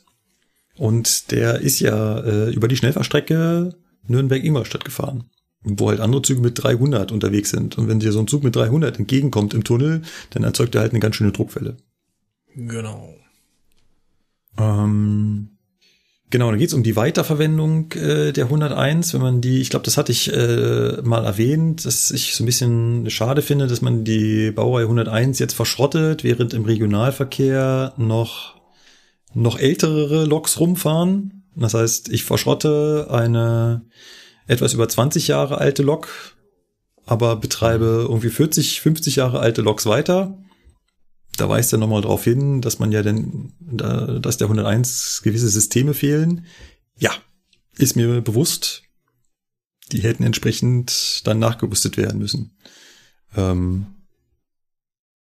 halte ich immer noch für wirtschaftlicher als ähm, die neuen oder ja, die neuen, die neuen sind sie nicht, aber ähm, die 101 zu verschrotten und dafür irgendwie eine Baureihe 111 äh, weiterhin zu betreiben oder 134 oder 112 und was da alles nicht draußen rumfährt, ne? Ja, die Frage ist halt bei der, bei der Lok, die hat so viele Kilometer runter, ne? Ja, weiß ich nicht. Ich weiß kann nicht, natürlich inwiefern ja, das noch wirtschaftlich ist, wenn die Ja. da irgendwie, weiß ich nicht, wenn der Rahmen schon so ausgeleiert ist und so. Ich meine, Ja. klar, der Elver hat der Regionalverkehr jetzt auch nicht so gut getan, ne? Aber kannst du einen Punkt vielleicht haben. hat die 101 da echt Schwachstellen, ne? Vielleicht haben die sich das angeguckt und haben gesagt, die Leute, ähm, das lohnt einfach nicht mehr, da Geld reinzustecken, auch wenn die Lok jetzt noch nicht so alt ist, aber sie ist halt durchgenudelt. Ja, die hat der Kilometer gefahren. Das ist ja unvorstellbar, ne? Ich meine, natürlich guck dir die ja. Kilometerlaufleistung vom 401 an. Das ist auch unvorstellbar. Wenn man sich das überlegt, Ja. echt. Boah. Sind Wahnsinn. Äh, Millionen. Mhm. Hm. Mhm. Beim Lasse ging es nochmal um dieses Thema äh, Strafe für Schwarzfahren und dass das ja äh, im Zweifelsfall eine Zur Ordnungswidrigkeit runtergestuft werden sollte. Damit du da im Worst Case nicht für den Knast gehst. Genau, weil die Erschleichung von Straftaten ein äh, eine Straftat, nee, weil die Ersch Erschleichung, Die Erschleichung von Dienstleistungen- ja, Was die, Erschleichung von Straftat ist eine Dienstleistung. Hä, was? die Erschleichung von Dienstleistungen ist eine Straftat und deswegen ähm, kann man halt für Schwarzfahren tatsächlich auch in den Knast kommen. Da gibt's auch gerade, was heißt gerade, ist nicht mehr ganz so aktuell, auch eine Aktion von Böhmermann, ne? Der Ah, mit dem okay. Neo-Magazin da in diese Bresche schlägt. Und sie haben angefangen, äh, Spenden dafür zu sammeln, um Leute aus dem Knast zu holen, indem sie einfach ihre Strafe bezahlen. Hä? Mit dem Argument, dass ja dem Staat der Mensch im Knast viel mehr kostet als einfach das Ticket. Ja. Also die Leute gehen halt in den Knast dafür, dass sie die 60 Euro nicht bezahlen können. So. Wenn man den jetzt aber dafür einknastet, vier Wochen, dann kostet der pro Tag dem Staat, äh, nicht, äh, Böhmermann hat's gesagt, irgendwie was weiß ich, 20 Euro. Werden mehr sein, aber ihr, seht, wo das äh, hinausläuft. Und wenn ich die jetzt da rauskaufe, habe ich dem Staat Geld gespart. Geld gespart. Mhm. Ja, es ist, ist ein langes Thema. Musst du nicht in Deutschland, wenn du im Knast warst, kriegst du dann nicht eine Rechnung hinterher, wo drauf steht, wir haben sie so und so lange verpflegt. Du, also normalerweise, wenn du, äh, wenn du ins Gefängnis musst, dann musst du ja auch äh, eine Tätigkeit dort verrichten. Weil das ist ja in der Tat normalerweise kein Hotel. Ja, also äh, es ist schon so, dass du, wenn du im Gefängnis bist, irgendeiner Arbeit nachgehen musst, um deine Verpflegung da zu finanzieren. Und selbst wenn du das nicht kannst, kriegst du danach eine Rechnung. Ja. Ja. Wo dann draufsteht, wir haben sie so und so viele Tage hier bewirtet und, und ihnen Okay. den Raum zur Verfügung gestellt und so weiter. Und es wird ein Tagessatz von so und so viel Euro dafür angerechnet und am Ende des Tages kriegst du dafür eine Rechnung. Also das ist, Knast ist jetzt nicht wie bei Monopoly, ich bin da und kassiere Miete, sondern äh, das, du musst das schon bezahlen oder du musst arbeiten. Also Das ist, äh, faszinierend. Hab ich mich echt nicht noch so nicht- einfach. Hab ich mich noch gar nicht so mit Ja, doch, weil beschäftigt. es, es gab es gab nämlich einen Fall von einem Mann, der äh, eines Mordes beschuldigt wurde und der äh, ein paar Jahre lang zu Unrecht im Knast saß. Der musste trotzdem diese äh, musste trotzdem diesen Aufenthalt dort bezahlen. Ach, kriegst du da nicht eine. Haftentschädigung? Ja. Also ich kenne den Begriff der Haftentschädigung. Ich weiß nicht, wie das da Ja, sicher, reinspielt. also sicherlich, da, da gibt's verschiedene Dinge, aber primär ist es erstmal so, dass es auf jeden Fall äh, auch Kohle kostet. Also, dass du da nicht dich einfach hinsetzen kannst und sagen kannst, ja, ich sitze jetzt hier im Knast und äh, das ist jetzt halt erstmal so, ne? Sondern das ist schon am Ende des Tages so, dass du da dich auch irgendwie da nützlich machen musst, ähm, respektive halt dann am Ende auch dafür zahlen musst, ne? wenn du da halt warst. Ne? Weil da ist das damals so eskaliert, weil der zu Recht sagte, Leute, ihr habt mich dahin geschickt, obwohl ich gar nicht schuld war. Was soll ich das jetzt hier bezahlen? Ne? Ja. Ähm, Interessant. Äh, er fragt noch, ähm, wie das eigentlich ist. Dieses Fahren ohne Fahrkarte wird ja oft mit Falschparken verglichen. Er findet aber, dass man das eher mit Hausfriedensbruch vergleichen sollte. Mhm. Hm, wie ist es denn beim Kino, wenn du da reingehst ohne Ticket? Das ist das Gleiche, ist, glaube ich, auch Erschleichung von einer Dienstleistung. Weiß nicht, ob das Mhm. dann Haus, Hausfriedensbruch wird's ja erst, wenn ich jemanden erlaub, nicht erlaube, das Gebäude oder meinen Grund und Boden zu betreten. Und wenn er es dann trotzdem macht, dann ist es Hausfriedensbruch. Ähm, ja. Ist das ich- nicht auch strafbar? ja, das auch, aber halt ihm viel höher. Darum geht's ja. Ihm geht's ja gerade darum, dass Falschparken immer so, äh, also Falschparken, was weiß ich, kostet einen Zehner und dann ist alles gut. Niemand geht für Falschparken in den Knast. Ähm, für Hausfriedensbruch aber hin schon hingegen schon. Deswegen sagt er, sollte man es nicht eher mit Hausfriedensbruch vergleichen. Ich weiß es nicht. Äh, Das ist etwas, was man echt mal mit einem mit einem äh, Strafrechtler beziehungsweise ja einfach mit einem Juristen diskutieren sollte. Aber mal abgesehen davon, das ganze Thema wäre sofort erledigt, wenn ich einfach sage, Geringverdiener kriegen ein kostenloses Ticket. Punkt. Und alle, die sich ein Ticket leisten könnten, die sollen auch eins kaufen. Ja. Ganz einfach. Lasse möchte übrigens noch anmerken, er hat vom Arzt den Ausdruck, es ist schlimmer, als es aussieht, schon mal gehört. Es hat jetzt gerade gedauert, aber ja, ja, ja, schön. Ja. Ja, Lasse, ich hoffe, du bist wieder erfolgreich gesund geworden. Hoffe ich auch. Ja. Gut. Gut, dann machen wir auch an die Feedback-Ecke für heute mal einen Haken dran. Ja, und dann würde ich sagen, mehr Feedback beim nächsten Mal. Wenn ihr uns neues Feedback dalassen möchtet, dann gibt es da diverse Möglichkeiten, das zu tun. Einmal über die Social-Media-Kanäle bei Facebook und bei Twitter. Bei Twitter unter @die_zugfunker und bei Facebook unter Zugfunk Podcast. Ihr könnt uns auf unserem Blog unter der jeweiligen Folge einen Kommentar dalassen. Und wenn es ganz anonym sein darf, dann könnt ihr uns auch eine E-Mail schreiben. Möchtet ihr noch was loswerden zum Ende? Ja, ich habe noch eine klitzeklitzekleine Hausmeisterei. Und zwar Bitte. haben wir ein neues Feature auf unserer Webseite, was vor Jahren mal gefordert wurde. ähm, wir haben mal, ich weiß gar nicht, wann es war, war es schon vor zwei Jahren, ein Feedback bekommen. Es wäre doch cool für Leute, die mit diesem ganzen Podcatcher-Krams nichts anfangen können, dass man einfach per Mail informiert wird, wenn eine neue Folge kommt, damit man nicht ständig auf diese Webseite gucken muss. Das geht jetzt. Ihr könnt also bei uns auf die Webseite gehen, zugfunk-podcast.de, klickt auf Abonnieren, scrollt ein wenig nach unten, nach diesem ganzen modernen Quatsch vorbei und da unten steht jetzt ein Feld, wo ihr eure E-Mail-Adresse eingeben könnt. Dann klickt ihr auf den Knopf Abonnieren und dann bekommt ihr jedes Mal, wenn wir eine neue Folge raushauen, tatsächlich eine E-Mail. Und Fun Fact, ihr werdet sogar als erster informiert, denn tatsächlich ist der Blogartikel immer als erstes online. So etwa zehn Minuten vor allen anderen dann. Ja, und bei uns erfordert das noch nicht mal eine Mitgliedschaft oder ne, Kein Patreon. irgendwas bezahlen, sondern ihr kriegt das einfach so. Ja. Genau. Dieser Service ist für Sie kostenlos. G- Genau. Genau. Ja, nee, schön. Dann war es das auch von mir. Ich hoffe, es hat euch Spaß gemacht. Alles Gute Bis zum nächsten Mal. Bis zum nächsten Mal. Ja, war. Insbesondere beruflich. Bis dann. Tschüss. Genau. Tschüss. Ciao. Tschüss.